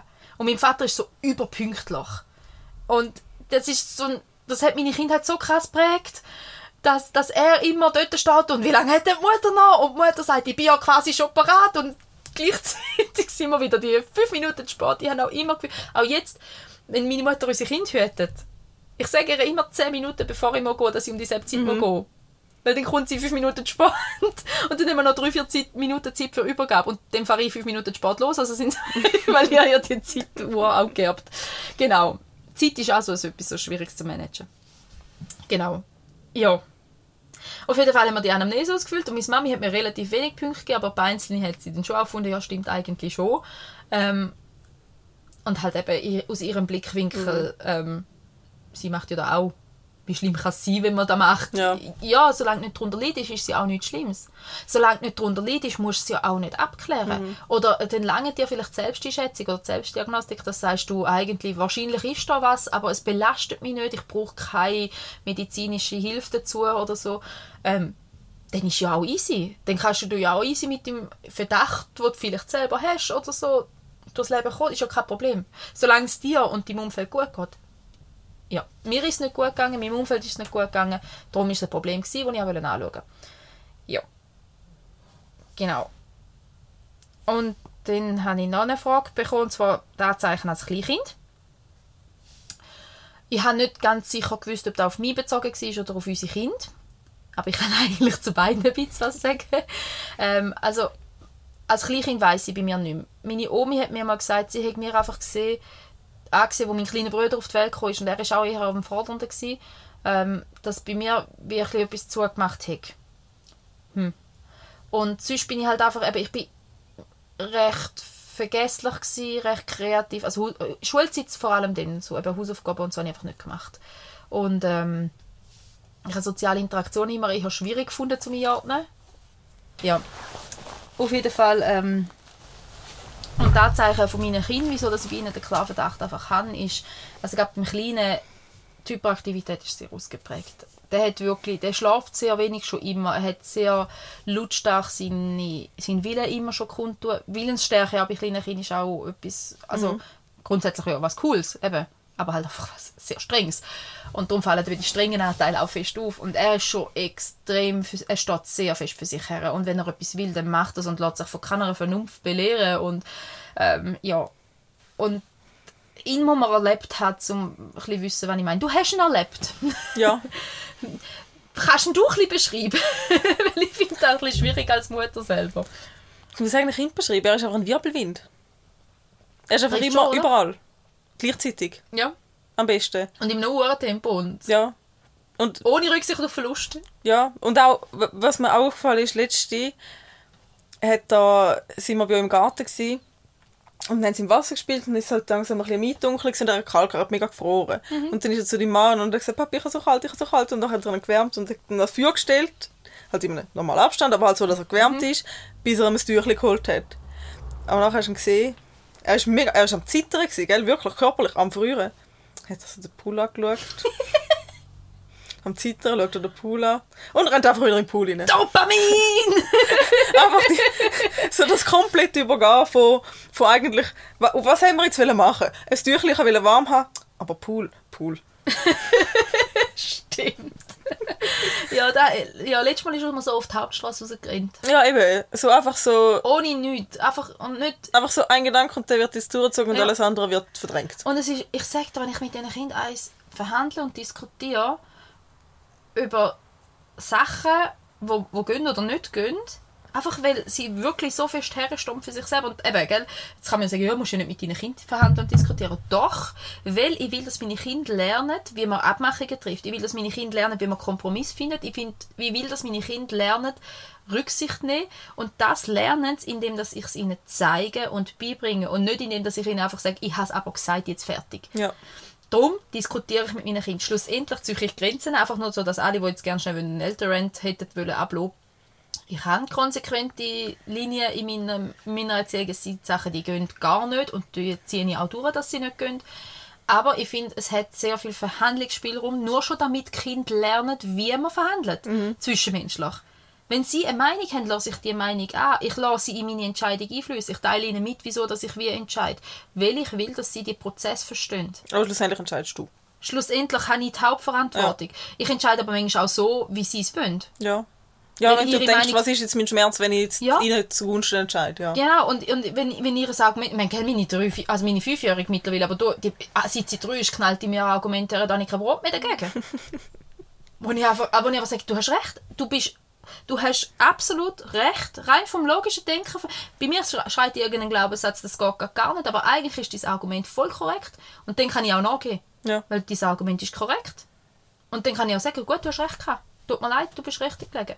Heute hat sie mir gesagt, ich hätte ihr etwas versprochen. Ich habe das nicht auf dem Schirm gehabt, dass sie das als Versprechen aufgefangen hat. Und dann kann ich doch sagen, es tut mir leid, dass ich das falsch gemacht habe oder dass wir aneinander vorbeigeredet haben. Das kann ich doch machen. Mhm. Ja. Ich bin doch erwachsen. Ja. Ich muss doch da nicht einfach... Du Ja, du bist auch fehlbar. ja. Ja. Ich, also ich muss doch nicht einen Machtkampf mit meinem Kind eingehen, der gar nicht existiert außer in meinem Kopf. Ja. Wenn sie mir sagt, hey, ich habe das so und so wahrgenommen und ich merke, ups, tut mir leid. Ja. Ja. Also Anzeichen als Kleinkind finde ich etwas Schwieriges. Ich könnte höchstens bei meinen Kindern eben sagen, er ist einfach seit Geburt und er hat so eine Energie im Körper. Er ist so ein Kraftpaket. Auch seit Geburt. Er ist einfach, er ist ohne Witz, er ist auf die Welt gekommen und in 30 Sekunden hat er den Raum eingenommen mit seiner Energie. Er ist einfach da gewesen. Er ist immer, immer wenn er, er ist so fest da. Er ist ganz fest wie mein Papi. Der ist auch so ein Mensch, der ganz fest da ist und ganz viel Raum einnimmt. Ähm, was manchmal sehr cool kann sein, aber manchmal halt auch schwierig. Und das ist genauso bei meinem Sohn. Der ist auch, er, ist, er nimmt so viel Raum und mein, aber er ist halt ein liebevoller, kleiner, herziger Bub. Darum ist es wie okay, aber eben, ja. Und das ist bei ihm so ganz fest. Und eben die Energie und das Fordern. Ich meine, seinen ersten Wutanfall hatte er mit vier Monaten. Und dann denke ich so, warum? Man sagt so mit elf, zwölf Monaten fährt das an, so rein vom, vom Perspektivwechsel und von der, von der Wahrnehmung der Kind her. Aber ihm ist etwas aus der Hand gefallen, das er hat wollte heben Und er hat richtig gesödert. Und denke ich, ja, ist cool. Was ist jetzt schon los? Und, und er, hat auch, mit 10, uh. er hat auch mit, mit, ähm, mit sechs Monaten krabbelt und, oder mit sieben Monaten so krabbelt und in einem rechten Tempo. Und meistens macht es das so mit 19 Monaten. Er ist mit sieben Monaten umgefräst. Er ist mit elf Monaten gelaufen, was zwar ein guter Durchschnitt ist, aber immer noch eher früher. Und dann, er, gell, bei beiden Ja, mit Kindern. 11 bin ich gelaufen. Ja, eben, und bei beiden Kindern, gell, sie sind aufgestanden, haben drei Schritte gelaufen und von denen sind sie noch gerannt. Du, du, sie sind nie gelaufen. Und sie würden im Leben nie an meiner Hand laufen. Das wäre für sie und für mich ein bisschen auch, aber vor allem für sie, es wäre Folter. I- Sie in ihrer Freiheit, ihrem Bewegungsspielraum so einschränken. Ich habe es dutzende Mal probiert. Es geht nicht. Es ist für alle Beteiligten einfach nur ein Mordsanstrengung, wenn ich sie zwinge, um mich an der Hand zu heben. Das ist also etwas, wo... Also ich, ich schaue manchmal die Familien an, die mit beiden Kindern an der Hand laufen und ich bin so neidisch. Weil es wäre so viel ringer. Weil ich muss entweder mein Kind permanent im Blick haben, damit ich es nicht verliere, oder ich nehme halt einen Buggy oder so mit. Ich meine, es gibt ja auch dort einen Lösungsweg. Dann sage ich, dann packe ich Buggy. Wenn du nicht meine Hand willst und nicht neben mir kannst laufen, dann hockst du halt im Buggy. Ich muss, ich muss für deine Sicherheit sorgen. Und wenn Handheben nicht geht, dann geht das. Ähm, aber das ist auch so etwas, ja. Ihre Freiheitswille, der ist, also im Sinne, ist ganz, ganz krass. Und bei ihr war einfach, gewesen, sie ist dort ein bisschen, sie ist von Anfang an sehr speziell gewesen. Sie hat immer beobachtet. Sie war das glücklichste Baby, gewesen, wenn sie einfach dabei war. Ich habe auch Babyspielsachen oder Kinderspielzeug bis drei, dreieinhalb hat sie nichts interessiert von den Spielsachen. Nichts. Sie hat einfach nur mit großen Augen in die Welt rausgeschaut und wollte sehen und Informationen aufnehmen und zuschauen und lernen und mithelfen. Aber sie ist auch so ganz fest am Aufsaugen immer von allem. Auch jetzt ist sie so eine sensible und saugt so viele Informationen immer ganz fest auf. Ja. Was manchmal auch problematisch ist, weil sie ist extrem oft sehr überreizt. Und das ist dann beim Kinski. Darum ist da so, ich weiß nicht mehr, bei Kinski-Alter noch als Kleinkind zählt, aber selbst ist dann schon. Bei ihr ist sie in Kinski kam, ist schon ganz oft ganz, ganz üble Zusammenbrüche von zwei und mehr Stunden gewesen, wo sie einfach vor lauter Überreizung nur noch sich am Boden am Wälzen war. Und da ist halt schon intensiv für sie und für uns. Ja. Und auch der Grund, wieso wir Bieren jetzt auch schon erste Schritte angeleitet haben, um zu sagen, hey, wir schauen mal hin. Nicht, wenn wir ihr etwas aufdrücken sondern wenn wir ihr helfen sich zu spüren und sie können selber, sich lernen, besser selber zu regulieren. Und sie geht so gerne in die Ergotherapie, sie will unbedingt wieder. Jetzt haben wir halt wieder Wartezeit, aber ja. Darum, genau. Also da wäre noch dazu der Anzeichen als Kleinkind. Und eine Frage war noch, wie lange war es vom ersten Gespräch bis zur Diagnose? Und ich habe halt Glück, also Glück über den Hausarzt und keine Zeitnot. Gell? Weil der Hausarzt hat mir das Medikament schon gegeben, es ist Ja. mir gut gegangen. Ähm, ich habe knapp vier Monate gewartet bis, bis zum ersten Gespräch. Und vom ersten Gespräch, aber bis zum Abschlussgespräch ist es nachher nur einen Monat gegangen. Ja. Also die drei Gespräche habe ich dann alle innerhalb einem Monat gehabt. Das hat dann schon. Ja. Ja, und sonst weiss ich grad nicht mehr viel mehr zum sagen. Eben das Einzige, was ich noch haben will, einfach, dass es ja eben ein, ein, ein Spektrum ist. Also ich meine, der Mensch ist ein Spektrum. Und es gibt halt einfach irgendwo den Punkt, wo es nicht mehr normal ist. Also der ist halt festgelegt als Grenzwert. Und wenn du gewisse Kriterien erfüllt, erfüllst, dann bist du halt irgendwo im pathologischen Ja. Bereich. Aber eigentlich, ähm, Das ist ja überall so. ja. Also vor allem bei psychischen Erkrankungen, gibt es ja irgendwo genau. eine Norm und etwas, wo überschritten, ob es jetzt irgendwie, keine Ahnung, eben eine Depression ist Mhm. oder irgendeine Psychose ist oder eine Soziopathie Mhm. oder was weiß ich. Also ich meine, gibt es ja überall die, die Richtwerte. Ja, und ich habe dazu mal einen coolen Vergleich gehört, quasi, weil eben viele sagen, ja, jeder hat ja ein bisschen ADHS. Und das ist ein Spruch, der mich ein bisschen krantig macht, weil eben jeder hat natürlich mal die Symptome, die ein ADHSler hat. Jeder. Eben jeder lässt mal etwas liegen, jeder vergisst mal etwas, jeder ähm, ist mal überfordert oder überreizt oder erschöpft wegen irgendetwas. Jeder. Aber die Menge und die Häufigkeit und die Konstanz davon. Und der Vergleich, den ich dazu gehört habe, den ich einfach so, so einleuchtend finde, ist wie, jeder geht mal in der Nacht bisseln. Aber wenn du es 40 Mal machst, ist es ein Problem. Ja, ja. Und so simpel ist es mit dem. Weil ich habe meiner Psychologin mal gesagt, ja, und ich suche dauernd mein Handy. Und dann hat sie gesagt, ja, das hat sie aber heute auch schon dreimal verleiht. Und ich schaue sie an und lache, weil dreimal passiert mir innerhalb fünf Minuten. Je nachdem, wann ich gerade dran bin. Ich, ich habe darum jetzt so einen lästigen, gruseligen Handybündel. Weil mit dem verliere ich es weniger, Ja. weil ich das Handy um mich herumhänge. Und so viel weniger so. Und das Handy ist für mich so ein Stütze. Weil ich so viele Notizen und Termine und Erinnerungen und Memos und Wecker drin und Listen und To-Dos und so. Ja. Da hat mir, meine Mutter hat mich da ich, mal gefragt, ob ich, verwachsen, ob ich das Ding eigentlich bräuchte zum Leben, ob ich so verwachsen sei damit. So ein bisschen im spöttischen Sinne, so, dass ich es schon wieder in der Hand habe. Und ich habe gesagt so, ja voll. Ich, ich brauche das, um in, der, in dieser Gesellschaft ein funktionales Mitglied zu sein, brauche ich das Ding. Und sonst müsstest du einfach irgendwie drei Bücher um den Hals gehängt haben. ich habe, bevor ich mein Handy so genutzt habe, meine Agenda, ich habe, ich habe alle Agenden nicht behalten, weil Sammler und Messi und überhaupt ein bisschen komisch, aber, nein, Messi nicht, aber Sammler. Ähm, ich habe in meiner Agenda jeden Termin sofort eingeschrieben. Ich habe alle To-Dos eingeschrieben und ich habe die Agenda 20 Mal am Tag vorgenommen, zum Schauen. Ja, ob's jetzt, aber eben, ja. Aber da habe ja. ich erst mit 18, 19 gecheckt. Ja, für deine Mama ist die Agenda organisiert gewesen und das Handy ist so spielerisch, oder? Ja, wahrscheinlich. Also, so, bist du die ganze Zeit auf Insta? Nein. Ich bin in den Google-Notizen, ich bin im Kalender drin, ich habe den Wecker mir gestellt, ich habe nachgeschaut, wenn ist was für Wetter. Dann ist mir irgendwas Wichtiges in Sinn zum Googlen für meine Familie. Da habe ich mir müssen Lesezeichen setzen. Ich habe auch 30 Lesezeichen drauf für Sachen, die ich mir muss merken muss, weil ich es nochmal muss Mhm. anschauen Und seit ich da, das ist eine Strategie. Die habe ich aber früher noch nicht gehabt. Und da Aber funktioniert das bei dir mit den Lesezeichen? Weil ich Nein. denke mir immer, wenn ich etwas sehe, denke ich mir, okay, das speichere ich, Mhm. weil das werde ich wieder mal brauchen. Aber, und mein Gedanke ist dann, wenn ich dann wieder dort bin, wo ich das brauche, weiß ich, dass ich es gespeichert habe. Aber ich weiß nie, dass ich es gespeichert habe und wenn, dann weiß ich nicht wo oder wenn oder wieso. da ist ein großes Problem. ähm, nein, bei mir funktionieren nicht die Lesezeichen so, dass ich mich daran erinnere, dass ich da jetzt gar brauchen könnte. Ich habe aber die Strategie, dass ich regelmäßig die Lesezeichenliste durchschaue. Und mich so immer und immer wieder daran erinnere, wenn ich dort gespeichert habe. Und manchmal scrolle ich da drüber und denke, oh, das habe ich gebraucht. Das muss ich ja machen. Das muss ich jetzt machen. und das ist halt auch so etwas mit, das muss ich jetzt machen. Ganz viel Zeug muss ich jetzt machen, weil wenn ich es nicht jetzt mache, mache ich es nie. Und heute Abend, es war super, gewesen. meine Kinder haben heute dürfen mit den Urgroßeltern auf den Spielplatz. Und ich habe in dieser Zeit vier Stunden lang im Haus rumgewütet, eskaliert mit Hörbuch auf den Ohren. Und dann ist mein Mann gekommen und die Kinder auch heimgekommen und dann ist wie so, müssen in die Badwanne, gut, Kinder gehen in die Badwanne, ich bin immer noch dran, er ist da und er hat das Baden von der Kind übernommen. Und dann hat er mir gesagt, ob ich ihm die Nacht antischen Und ich bin mit dem Kopfhörer und dem Werkzeug in der Hand dort gestanden und habe ihn angeschaut, so, nein, nein, kann ich nicht. Der so, also, also, was? So, nein, nein, kann ich nicht. Weil ich habe mir, und da ist wieder da, ich habe mir eine Liste gemacht, was ich heute mache. Und da ist nicht drauf gestanden. Aber Und ich habe es nicht können machen. eine andere Frage. Eine andere Frage. Was ist Antischen? Der- Entweder man tischt oder man tischt nicht.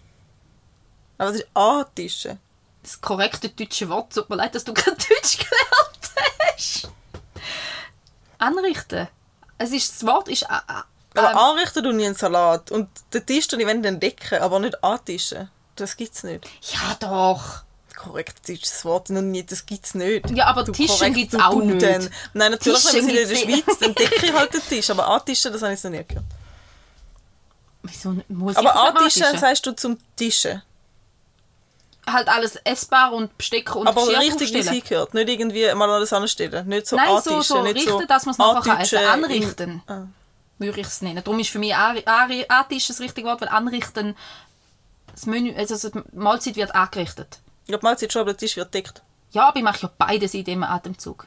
Wenn ich tue antischen, Dann hast du einfach zwei Wörter vereinigt. also ich tue ja, gut, nein, ist nicht das korrekte gell, bei- gut, muss ich jetzt vielleicht noch schnell sagen, bei uns heisst das Nachtessen in aller Regel Gomfibrötchen Ja, ja. und Äh, ich ähnliches. hätte es nur mal fragen, weil ich dachte, was, muss ich mir darunter vorstellen? Stellst du einfach schon mal das auf den Tisch und es wird dann einfach richtig getischt, wenn alle da sind? Oder was ist Nein, ich tue alles so parat machen, dass man nur noch mal hinsetzen und kann essen. Genau, so das ist. Ja. Ja. Und je nachdem, wie parallel noch kocht, aber Ja. bei uns ja in der Regel nicht. Ja, das ist Antischen. Ja, und eben hat einfach gefunden, ich soll das machen oder ob ich das machen kann. Und ich habe gesagt, nein, es geht nicht. Und dann hat er mich angeschaut und gesagt, okay, ist gut, ich mache es. Wie, aber ich habe, so, ich habe meine Liste und meine Abläufe, meine Strukturen und von meinem Plan abweichen tut so fest weh, dass ich es einfach, wenn irgendwie möglich, nicht mache. Weil es geht, natürlich geht es, aber es gibt auch die Löffeltheorie, dass jeder mit so und so viel Löffel aufwacht und verschiedene Aktionen, die man durch den Tag macht, braucht Löffel, Energielöffel und irgendwann hat man halt keine mehr. Und während halt für Durchschnittsbürger A ähm, das Nachbarn machen einen Löffel braucht, braucht es mir halt unter Umständen vielleicht zehn. Oder so. Und dass halt gewisse Aktionen darum einfach wie mehr oder zu viel, verhältnismäßig zu viel Energie brauchen. Und ganz, ganz viele Löffel braucht mich halt einfach, wenn ich einen Plan habe von dem abweichen. Und ich kann das machen. Aber ich kann da halt, wenn ich 100 Löffel habe, dann ist abweichen easy, cool, machen wir. Wenn ich aber nur noch 10 Löffel habe und du willst noch, dass ich abweiche, dann bin ich einfach nachher den Rest vom Tag pisst, weil mein Plan nicht mehr aufgegangen ist. Und das sind halt so, so, so Sachen noch. Ja. Und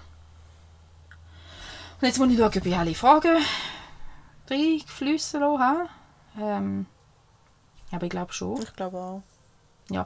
Wegen dem Autismus wollte ich einfach noch sagen, ähm, und dort, das ist das Einzige, wo ich mit dem Psychiater wirklich kurz ein aneinander kommen ähm, Ich habe, und so bin ich, wenn mir das Thema packt, ich habe mich eingelesen. Und zwar richtig. Ich habe mehrere Bücher zu dem Thema gelesen. Ich folge diversen aufklärenden Accounts auf Instagram. Ich habe einen Haufen Podcasts von, von Betroffenen und von Fachleuten gelesen. Also ist, das Thema ist seit anderthalb Jahren sehr präsent in meinem Leben. Oder seit zwei Jahren. Und ähm, man weiß mittlerweile, dass bis zu 50% der ADHSler auch autistische Anteile haben. Also auch im Autismus-Spektrum beheimatet sind. Ich bin mittlerweile so ein bisschen an der Ansicht, dass man eigentlich gesamthaft eben von, von Neurodivergenz könnte reden und dann halt einfach gemeint ist, eher hyperaktiv, hyperaktiv beim anderen ist eher die Reizsensibilität, dass es wird das beide einfach verschieden verzieht. Aber es ist sehr eng verwandt miteinander. ADHS und Autismus ist sehr eng verwandt miteinander und es sind ganzen Haufen, die da eine Doppeldiagnose haben. Und ich habe das einem Psychiater gesagt, weil ich einfach mich ganz, ganz, also in ganz vielen von den autistischen Themen auch wiedererkenne. Und, ähm, und er hat dort ein bisschen stereotype Ding vom, vom Autismus genannt, wo er gefunden hat, ja, aber wegen dem können das bei mir nicht sein. Und dann muss ich sagen, aber Autismus ist ja viel mehr als nur die drei Stereotypen, dass man nicht keinen Blickkontakt halten und dass man keine Beziehungen kann pflegen und das sind, also es sind sehr veraltete Klischees gewesen, die mir genannt hat. Darum habe ich dort so ein bisschen, und dann habe ich eben gefunden, dass ich, so wie ich wüsste, gehen wir mittlerweile von bis 50% Doppeldiagnosen aus und, ähm, und er hat dann gefunden, ja, und ich habe, von, ich glaube, es sind mehrere Studien, drei oder vier Studien zu dem Thema gewesen. Und er hat dann gefunden, ja, er hat die Studie auch gelesen, aber er glaubt es nicht. Und das ist so ein der Moment, wo ich gefunden habe, cool, wissenschaftliche Studie von Kollegen von dir und du glaubst es einfach nicht. Finde ich jetzt so semi das Argument, aber ja. Ja, und dort habe ich mich dann, und dann hat er gefunden, ob das okay ist für mich und dann habe ich gefunden, für den Moment kann ich das so akzeptieren und falls es mich nochmal ernsthaft beschäftigen, können wir noch her, Ja. her schauen. Ja. Weil es hat gerade so die Reizsensibilität, so das extrem Geräuschsensible, das ich ja ma- manchmal sehr fest habe und so. Oder auch etwas Zwischenmenschliches, was ich echt einfach schwierig finde, zum Menschen lesen und verstehen. Ja. Am liebsten, aber eigentlich hätte ich den richtigen Job für das, am liebsten würde ich ins Hirn einschauen und schauen, wie das funktioniert. Aber ich kann jetzt schlecht einfach ein funktionelles MRI machen, zum schauen. Aber auch dort sieht man übrigens ADHS. Ja. Man kann es nachweisen im fMRI. Ist noch ein bisschen teuer. Ja, ist es so ein bisschen einfach für zum Wissen ein bisschen ein lustiges Ja, Hobby. ja. Aber, ähm, aber ich finde, weißt für all die, die sagen, aber die gibt es gar nicht, doch, Ja. man kann es nachweisen. Also, es ist nicht einfach irgendwie eine Ausrede oder Mhm, so, es ist nachweisbar, wissenschaftlich. Nicht nur Studien, sondern auch wirklich mit Faktisch, Daten. ja. Es ist so, ja. So, habe So, fertig. hast du fertig. Danke für deine Spezialfolge. Ja, lassen wir es gerade dabei oder machen wir noch das Ich weiß nicht, was haben wir denn für eine Zeit? Ja, wahrscheinlich eine ewige, aber... Jetzt tut ihr das Laptop wieder, nicht?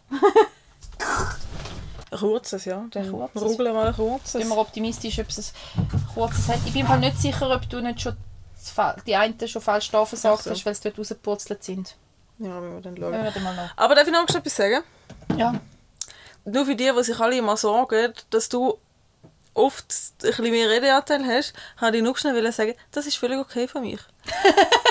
Vor allem bei so Themen wie jetzt. Das ist, das ist voll okay und das ist auch schön, dass, dass wir da auch eine Plattform haben, wo wir, wenn uns individuelle Themen beschäftigen, dass wir die auch dürfen, dürfen sagen und kundtun, wenn uns das wichtig ist und dass dann halt mal jemand mehr Redeanteil hat wie der andere. Du hast Das ist zweimal schön von der okay. Ferien erzählt. Ich glaube, Ja, Ferien und dort bin ich schon angefickt worden. Nein, wieso? Von dir. Hast jetzt recht zu viel. Ja, ja. Da habe ich sicher nicht so gesagt. Nein, sicher nicht so. Wenn, dann habe ich es mit einem Lächeln gesagt, jetzt hast du mal viel geredet. Sicher nicht anders. Alles gut. Würde nicht nur, passen. Nur, dass wir, wir mal abgehakt haben. Und danke, es war sehr spannend. Gewesen. Ich hoffe, ihr seid dranbleiben. Ich hoffe, ihr habt es auch spannend gefunden. Und wenn ihr jetzt dranbleiben wollt, dann schaffen wir vielleicht noch ein kleines Blingo. Wenn wir dann Zahlen können lesen im Dunkeln. Ja, aber nämlich kein Strom, falls das jemand noch nicht mitbekommt. Ja. Und wir stehen ein bisschen schräg. Aber ist nicht runtergefallen. Aber Zara hat es gefangen. Mit den Füßen. Woo! 26? 26. Äh. Polyamorie. Mal, das finde ich cool. Gut. Nicht so riesig. Betrifft uns zu wenig, zum richtig riesig darüber reden. Wo ist denn der 25? Ich, mach, da- ich sag dir, das macht für mich keinen Sinn, wie das angeordnet ist auf dem Da Teil. ist 26. Das kann nicht sein. Da ist 26 und da ist schon besetzt. Ach, ich räume den irgendwann auf. Ja, Schmeiß es ja. Schmeiß es dann in der Ferien drauf. Dann kannst du ja nochmal sortieren, wenn du langweilig ist in der Ferien. Pol- Polyamorie. Polyamorie. Ich weiß nicht mehr, warum das wir es aufgeschrieben haben, aber ich finde es ein mega spannendes Thema. Ich habe es aufgeschrieben, weil ich ähm, habe einen Instagram-Account gefunden, wo von einem Pärli, wo Polyamor lebt. Die sind glaube ich seit 16 Jahren oder so zusammen, die zwei individuell, also die miteinander. Und so wirklich aus ihrem Leben erzählen sie nicht, aber sie machen wie so... Also ich glaube, die ersten Videos sind vielleicht vor eineinhalb Jahren oder so. Und es sind wie so immer 30-sekündige Kurzgeschichten, die aber aneinander folgen. Also eigentlich ist es wie Situationen aus ihrem Leben, die wahrscheinlich ähnlich passiert sind vielleicht. So genau die Hintergründe tun sie nicht so mega teilen. Aber also sie, sie sind die Personen, die es angeben und sie sind auch Polyamor.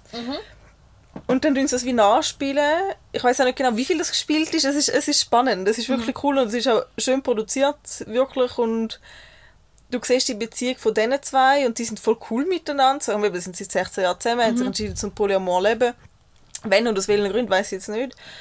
Aber auch eben in diesen Sketches, oder wie man dem würde sagen, dort siehst du auch immer, ah, ich habe heute ein Date gehabt mit dem und dem und wie es gelaufen, bla bla Ich bla, weiss, und voll cool Berli, das meinst die sind, das ist so lässig, wirklich. Und das ist so, wenn die wirklich so leben, wie sie das im Internet zeigen, ist das eigentlich wirklich eine schöne, eigentlich so, wie es sollte sein, wenn Mhm. man sich entscheidet zum Polyamor leben.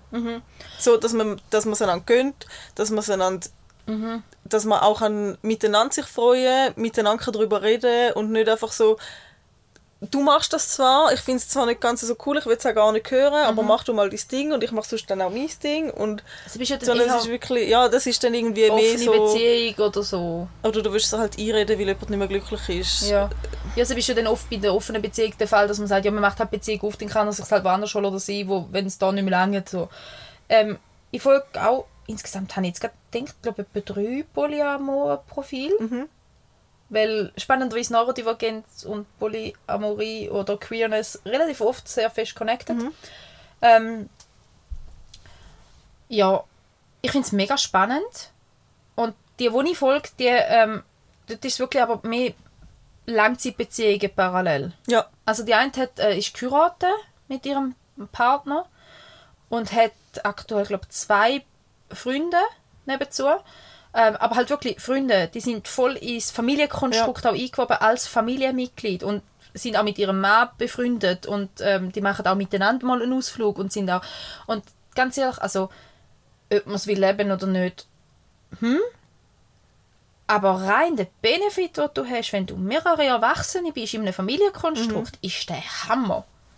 Also rein einfach so, du hast wie nochmal jemanden um, weil die Ja. ja. gesagt hat, hey, ich komme nicht dazu zum Kind abholen, mein Freund holt sie ab und bringt sie meinem Mann. Oder so. Und ist einfach, da ist Hammer. Alles andere, gell? Oder, mein, Gut, aber es ist auch so, gell, dass es mega stigmatisiert ist in der Gesellschaft. Dass Mhm. es einfach so quasi ist, so, ja, du willst einfach noch andere Leute im Bett haben, so quasi. Ja, aber- aber und das ja. geht ja eigentlich bei, wirklich bei Polyamorie ja eigentlich nicht. Es geht ja mehr darum, dass du sagst, hey, ich glaube, das Konzept, dass es wie mehr wie ein Mensch gibt, wo ich kann lieben oder oder wenn es irgendwie Mhm. und das darum gibt es ja geht definitiv. ja, das gibt es ja definitiv. Also, weißt und wenn du die Kapazität hast, ich meine, ich glaube, wenn du wirklich eine gesunde Beziehung hast, wo du zu 100% oder zu 90% auf Augenhöhe bist und dir dich sehr wenig Energie kostet und dir mehr Energie gibt, wie sie dir kostet, hast du auch mehr, hast du ja auch potenzielle Energie für, für andere Leute. Und wenn beide dem offen sind und beide ehrlich und auch gewissermaßen freundschaftlich miteinander das Verhältnis haben, dass man dann die Option kann einfach weißt, offen behalten für den Fall, dass es halt einfach passiert, dass du halt in deinem Leben jemandem begegnest, wo du musst sagen, wow, Halt, ja, du kannst ja, also du kannst dich auch in einer Langzeitbeziehung, du kannst ja eh neu verlieben. eben ja. Da ist ja für- und ich meine, du musst ja dann nicht, du, du entliebst ja. nicht automatisch Nein. jemanden, wenn du andere Leute mehr liebst. Eben, das ist ja. wie du hast jetzt gerade sagen, wahrscheinlich mit Freunden. Ich meine, du kannst Ja, auch mehrere genau. Freunde haben, die du gleich fest gern hast. Ja. Da, da, dann nimmst du ja niemandem etwas weg, nur Genau. weil du jemand anderem etwas gibst. Nein, ich finde eigentlich grundsätzlich, Liebe wächst einfach, wenn es mehr wird. Ja. Ähm, der einzige, die einzige Komponente, die halt kann problematisch sein, ist das Sexleben. ja. Da, also, weil wir halt Es schon braucht in halt unserer schon viel Gesellschaft... Kommunikation auch. Ja, und es ist halt in unserer Gesellschaft wirklich Monogamie äh, der Standard jetzt immer gewesen. Ähm, und halt auch, also durch das christliche, die christliche Prägung unserer Gesellschaft sowieso. Ähm, und ich weiß jetzt nicht, ob ich den Selbststandard könnte und würde wollen überwinden.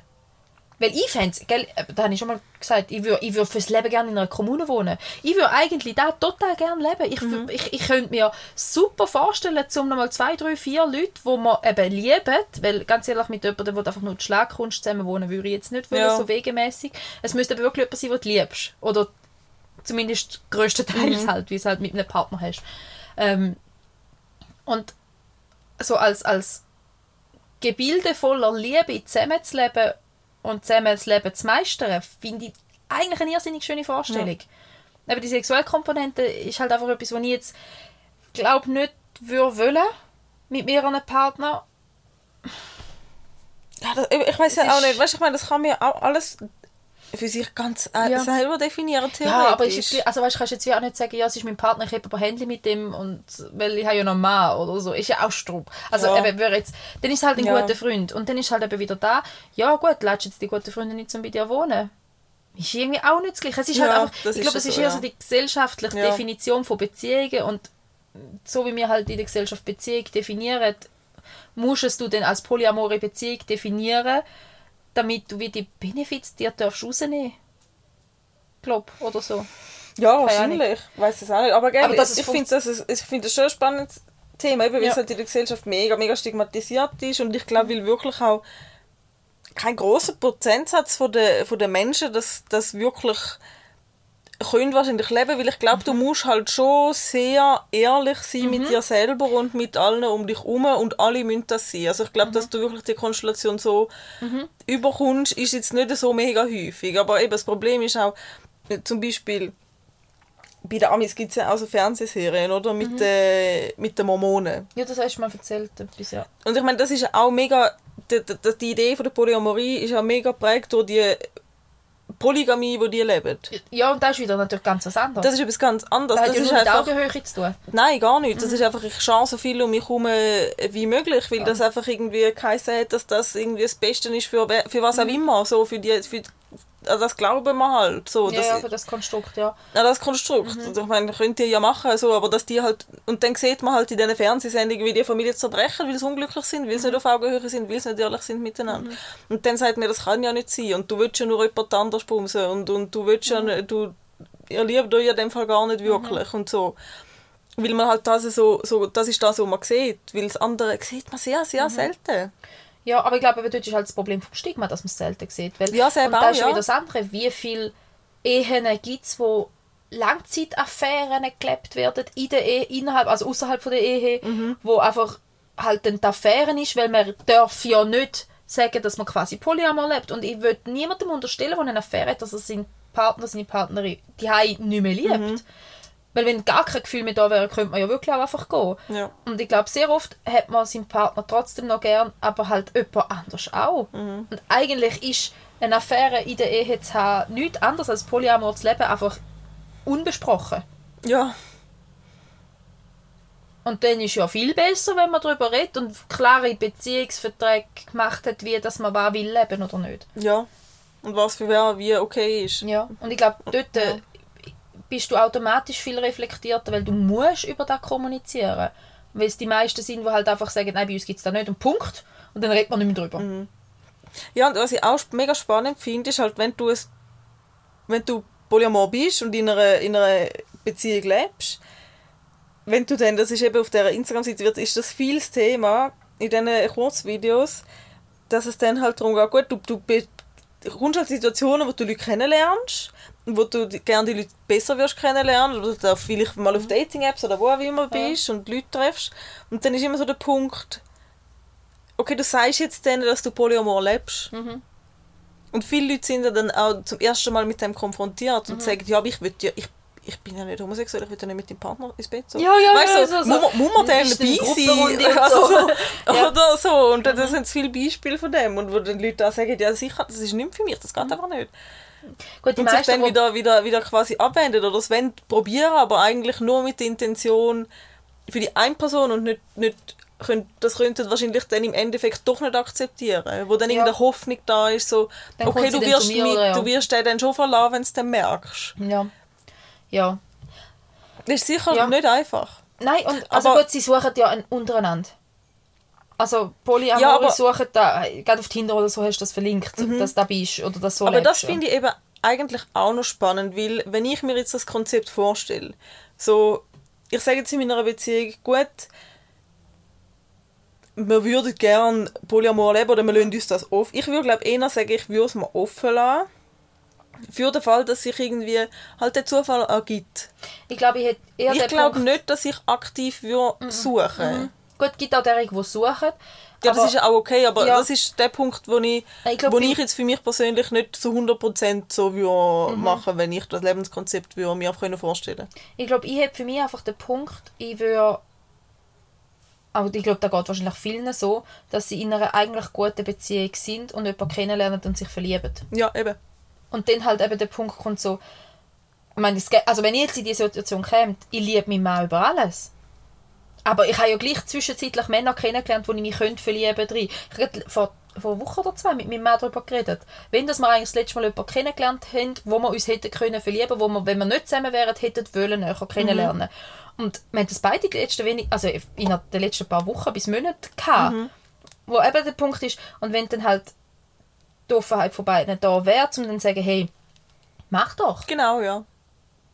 Und dann schauen wir, was daraus wird. Mhm. Dann würde sich da alles so entwickeln.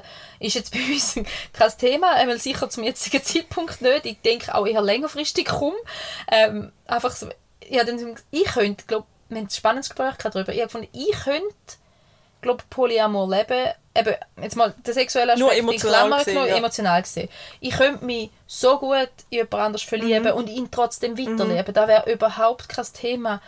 Ich hätte aber mega Mühe, wenn er sich in jemand anders würde verlieben Ja, dann geht es halt nicht. Ja. Und da, ist, da wäre voll nicht es okay. müssen halt gleiche das- Regeln gelten. Ja. Mhm. Genau, und da wär, also darum ist auch äh, für mich aus, also mitunter aus dem Grund, es gibt noch einige mehr, aber mitunter aus dem Grund wäre es, oder ist sicher zum jetzigen Zeitpunkt kein Thema, Mhm.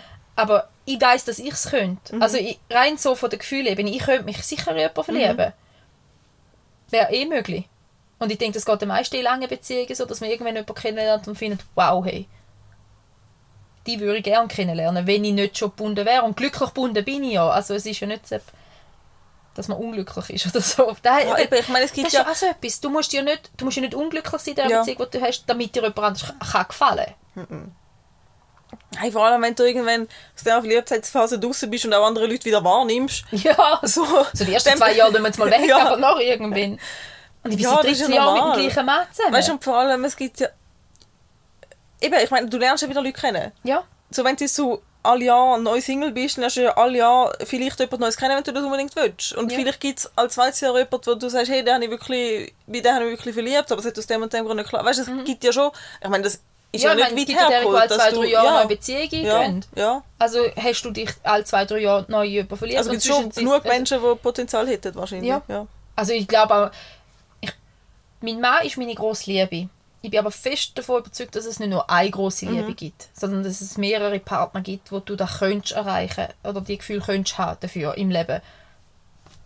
Eben, ich will es nicht, ich suche es nicht, ähm, er, so, also er auch nicht, soweit ich weiß. Aber ja. Und eben wirklich, also so als, als Beziehungskonstrukt. Eben, ich würde auch gerne in einer Kommune leben. Wäre Polyamor ohne, ohne Sex. Wäre eigentlich voll mein, Ja. also wäre voll mein Leben. Ja. Darum, ja.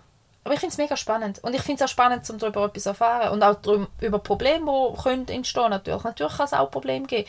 Gerade, ich glaube, dort auch, wenn jemand noch Altlasten, Bindungsmuster aus der Kindheit Eben, dann geht es so. nicht. Du musst wirklich darum sagen, Ja, das, ist, das, da ist wirklich, das sind. Konstellationen, die wirklich wahrscheinlich nicht so häufig sind, dass das wirklich nachhaltig Ja. funktioniert, mit, vor allem mit mehreren Parteien. Das Ja. ist wirklich, das ist, ja. Aber manchmal fällt mir gerade eine Geschichte aus dem Umfeld ein von einem chronischen Fremdgänger, der wirklich einfach nicht in der Lage ist, weniger als zwei Frauen gleichzeitig zu haben. Immer zwei bis drei gleichzeitig hat. Und Beziehungen mit denen, nicht ein One-Night-Stand, sondern immer mittlere bis lange Beziehungen mit denen. Und ich denke, und niemand weiß voneinander. ja, Ja. immer, und das ist das Problem, immer im Kontext, ich lebe mit dir eine monogame Beziehung, bis irgendwann auskommt, oh ja, er hat noch andere nebenzu, und dann geht sie wieder und dann hat er irgendwann wieder die nächste. Also es ist wie so, und, und das ist so etwas, wo ich dann denke, wieso kommt so ein Mensch nicht auf die Idee, dass er sich vielleicht in Polyamorenkreis umschauen sollte, wo das okay wäre? Weil dort wäre der Lebensstil akzeptierter. Weil so verletzt er alle paar Jahre oder alle paar Monate wieder Frauen. Gut, aber die Frage ist dann halt einfach, ob, ob denn die Person, die das macht, auch... Gerade dein Typ ist. äh, nein, auch offen wäre dafür, dass halt die mehrere Partnerinnen auch andere Partner hätten.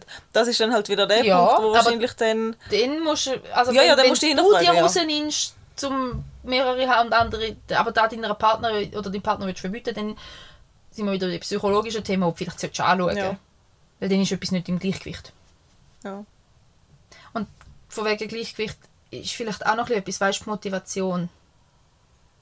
Also, weil, weil, also Motivation ist jetzt wieder das falsche Wort, aber wenn du selber mit dir im Reinen bist und im Gleichgewicht bist, dann kannst du ein Leben führen, ohne dass es irgendwo auf einer Kompensation oder so beruht, denke ich. Aber ich könnte mir auch vorstellen, dass ganz viele Menschen den Lebenswandel wählen, weil sie selber noch irgendwie eben ein Problem aus der Kindheit haben, einen Beziehungsmangel irgendwoher mitschleppen und darum ganz fest da versuchen zu flicken, das Loch, und dann eher als Kompensationsmechanismus so viele Beziehungen suchen und nicht aus, nicht aus gesund und ruhig.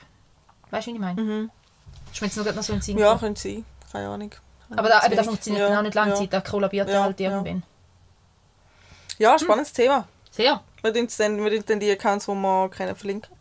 Ja. Uh. Ja, dann könnt ihr mal ein bisschen reinschauen. Mhm. Ähm, entweder Glatze oder keine Augenbrauen mehr. Für mich oder für meinen Partner? Für dich. Oh, ich nehme sofort eine Glatze. Echt? Ja. Krass. Mal. Ich habe mir schon, ich mir schon überlegt, also ich, ich habe schon so Britney-Momente gehabt, wo ich gefunden habe, ich glaube, jetzt mache ich es einfach. Meine Nerven, die haben manchmal so fest, jetzt habe ich im Moment einen relativ grossen Undercut, weil ich einfach immer heiß habe drunter. Aber wirst du denn eine Perücke? Nein, weg mit dem. Einfach nur, Wieso einfach machst nur. du es denn nicht? Ich finde schon auch schön. Und wenn, ich hatte ja, ich hatte sehr kurz gehabt, Zeit lang, also so, so, die längste. Ähm, Es sieht niemand, was du ja, zeigst. so, so. Fünf Cent. Ich tue das Foto vom Shooting hier. so, so, ähm, schöne Kurzhaarfrisur. Habe ich schon gehabt, aber das Rauswachsen ist aber so ultimativ mühsam. Ja, du, also, du kannst, also die, das wäre permanent, gell? Hä? Das wäre permanent. Eine permanente Glatze. Ja, permanent keine äh, Glatze oder keine Augenbrauen. Und den sowieso Glatze. Augenbrauen machen viel aus für eine Mimik. Und eine Glatze, man könnte ja einen Hut oder eine Perücke anlegen, wenn man will. Aber grundsätzlich hast du einfach nur weniger Arbeit. Du musst die Haare nicht waschen, du hast nichts zum Zusammenbinden, du hast nichts im Gesicht beim Arbeiten, du hast viel mehr Platz zum Ja, du könntest ja immer noch entscheiden, zum eine Glatze zu machen, wenn du Haar hättest. Also ich wäre definitiv bei den Augenbrauen, weil die kannst du tätowieren.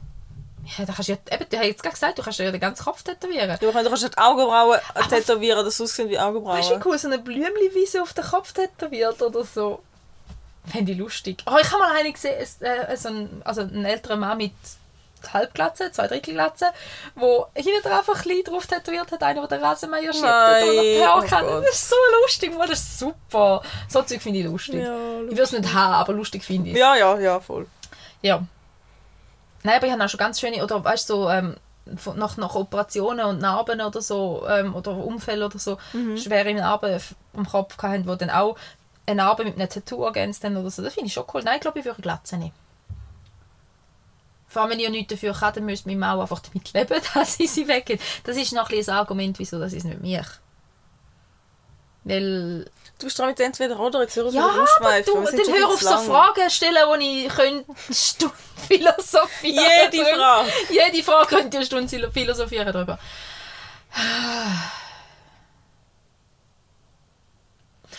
Kreuzfahrt oder Busreise?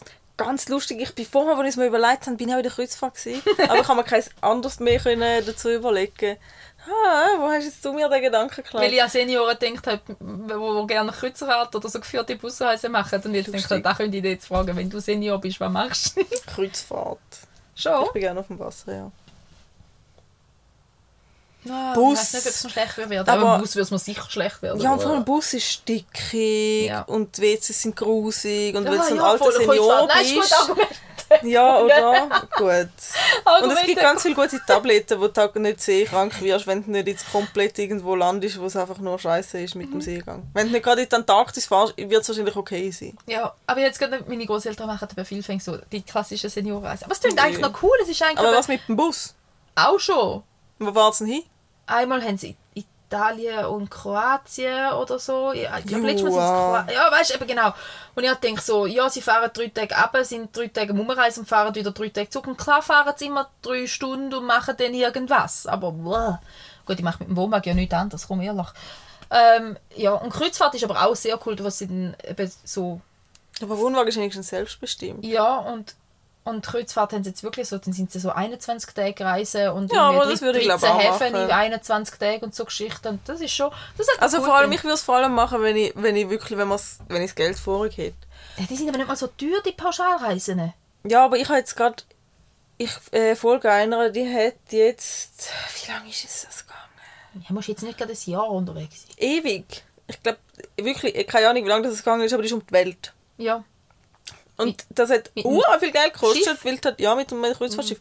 Aber das hat ura viel Geld, das hat irgendwie 25'000 Franken nur schon das Zimmer gekostet. Ich Ja. weiß nicht, mit was für einem Pflegungspaket irgendetwas du schon dabei haben. Aber ich meine, das ist ja ohne Aktivitäten, so. Und mit 25'000 Franken kommst du ura weit, wenn du allein bist. Und du kannst auch mal ein bisschen mehr anschauen, weil ich meine, du kannst ja nur immer die Hafenstadt anschauen, wenn du noch immer bist. Ja. Gut, aber Hafenstädte sind oft schön. Ja, schon, aber wenn du schon mal überall bist, Ja, wo ja. du sonst nie ankommen wirst und du kannst nur die Hafenstadt anschauen, Ja. finde ich, fände ich das schon ein bisschen traurig. Und sonst müsstest du fast sagen, wie du steigst auf dem Schiff auf, bist eine Woche dort in der Gegend und dann steigst du mit dem nächsten Schi- Schiff wieder Ja. wenn es eben eine Option wäre. Ja. ja. Also ich würde sicher auch Kreuzfahrt machen, doch. Spätestens mit dem Übelkeitsargument im Bus, äh, stickig, ja. Wird's mir ja, ist mit dem WC-Argument, finde ich auch. Ja, das Witz ist halt so. Und du siehst auch mehr bei der Kreuzfahrt. Also, zumindest, ich finde es schöner, zum aufs Meer raus schauen, ins Nichts raus, anstatt irgendwie auf eine Autobahn mit Stau. Das stimmt. Also machen wir noch Kreuzfahrt miteinander. Wenn wir alt Wenn sind. wir alt sind, ja. So, komm, auf Pension schenken wir uns eine Kreuzfahrt. Das ist gut. Du wirst zuerst pensioniert. Ja. Ja, da... hm. Vielleicht lasse ich mich früh pensionieren. Vielleicht ich auch. Oder selbstständig machen. Also, Geht jetzt zum Glück noch einen Moment, bis wir... ach komm, bis wir in dem Alter sind, gibt es da gar nicht mehr mit Renten und AHV und Pension. Also gut. Tschüss miteinander, es werden wir da depressiv. Und jetzt geht man das Zeug aus der Hand. Gute Nacht. Schlafen gut.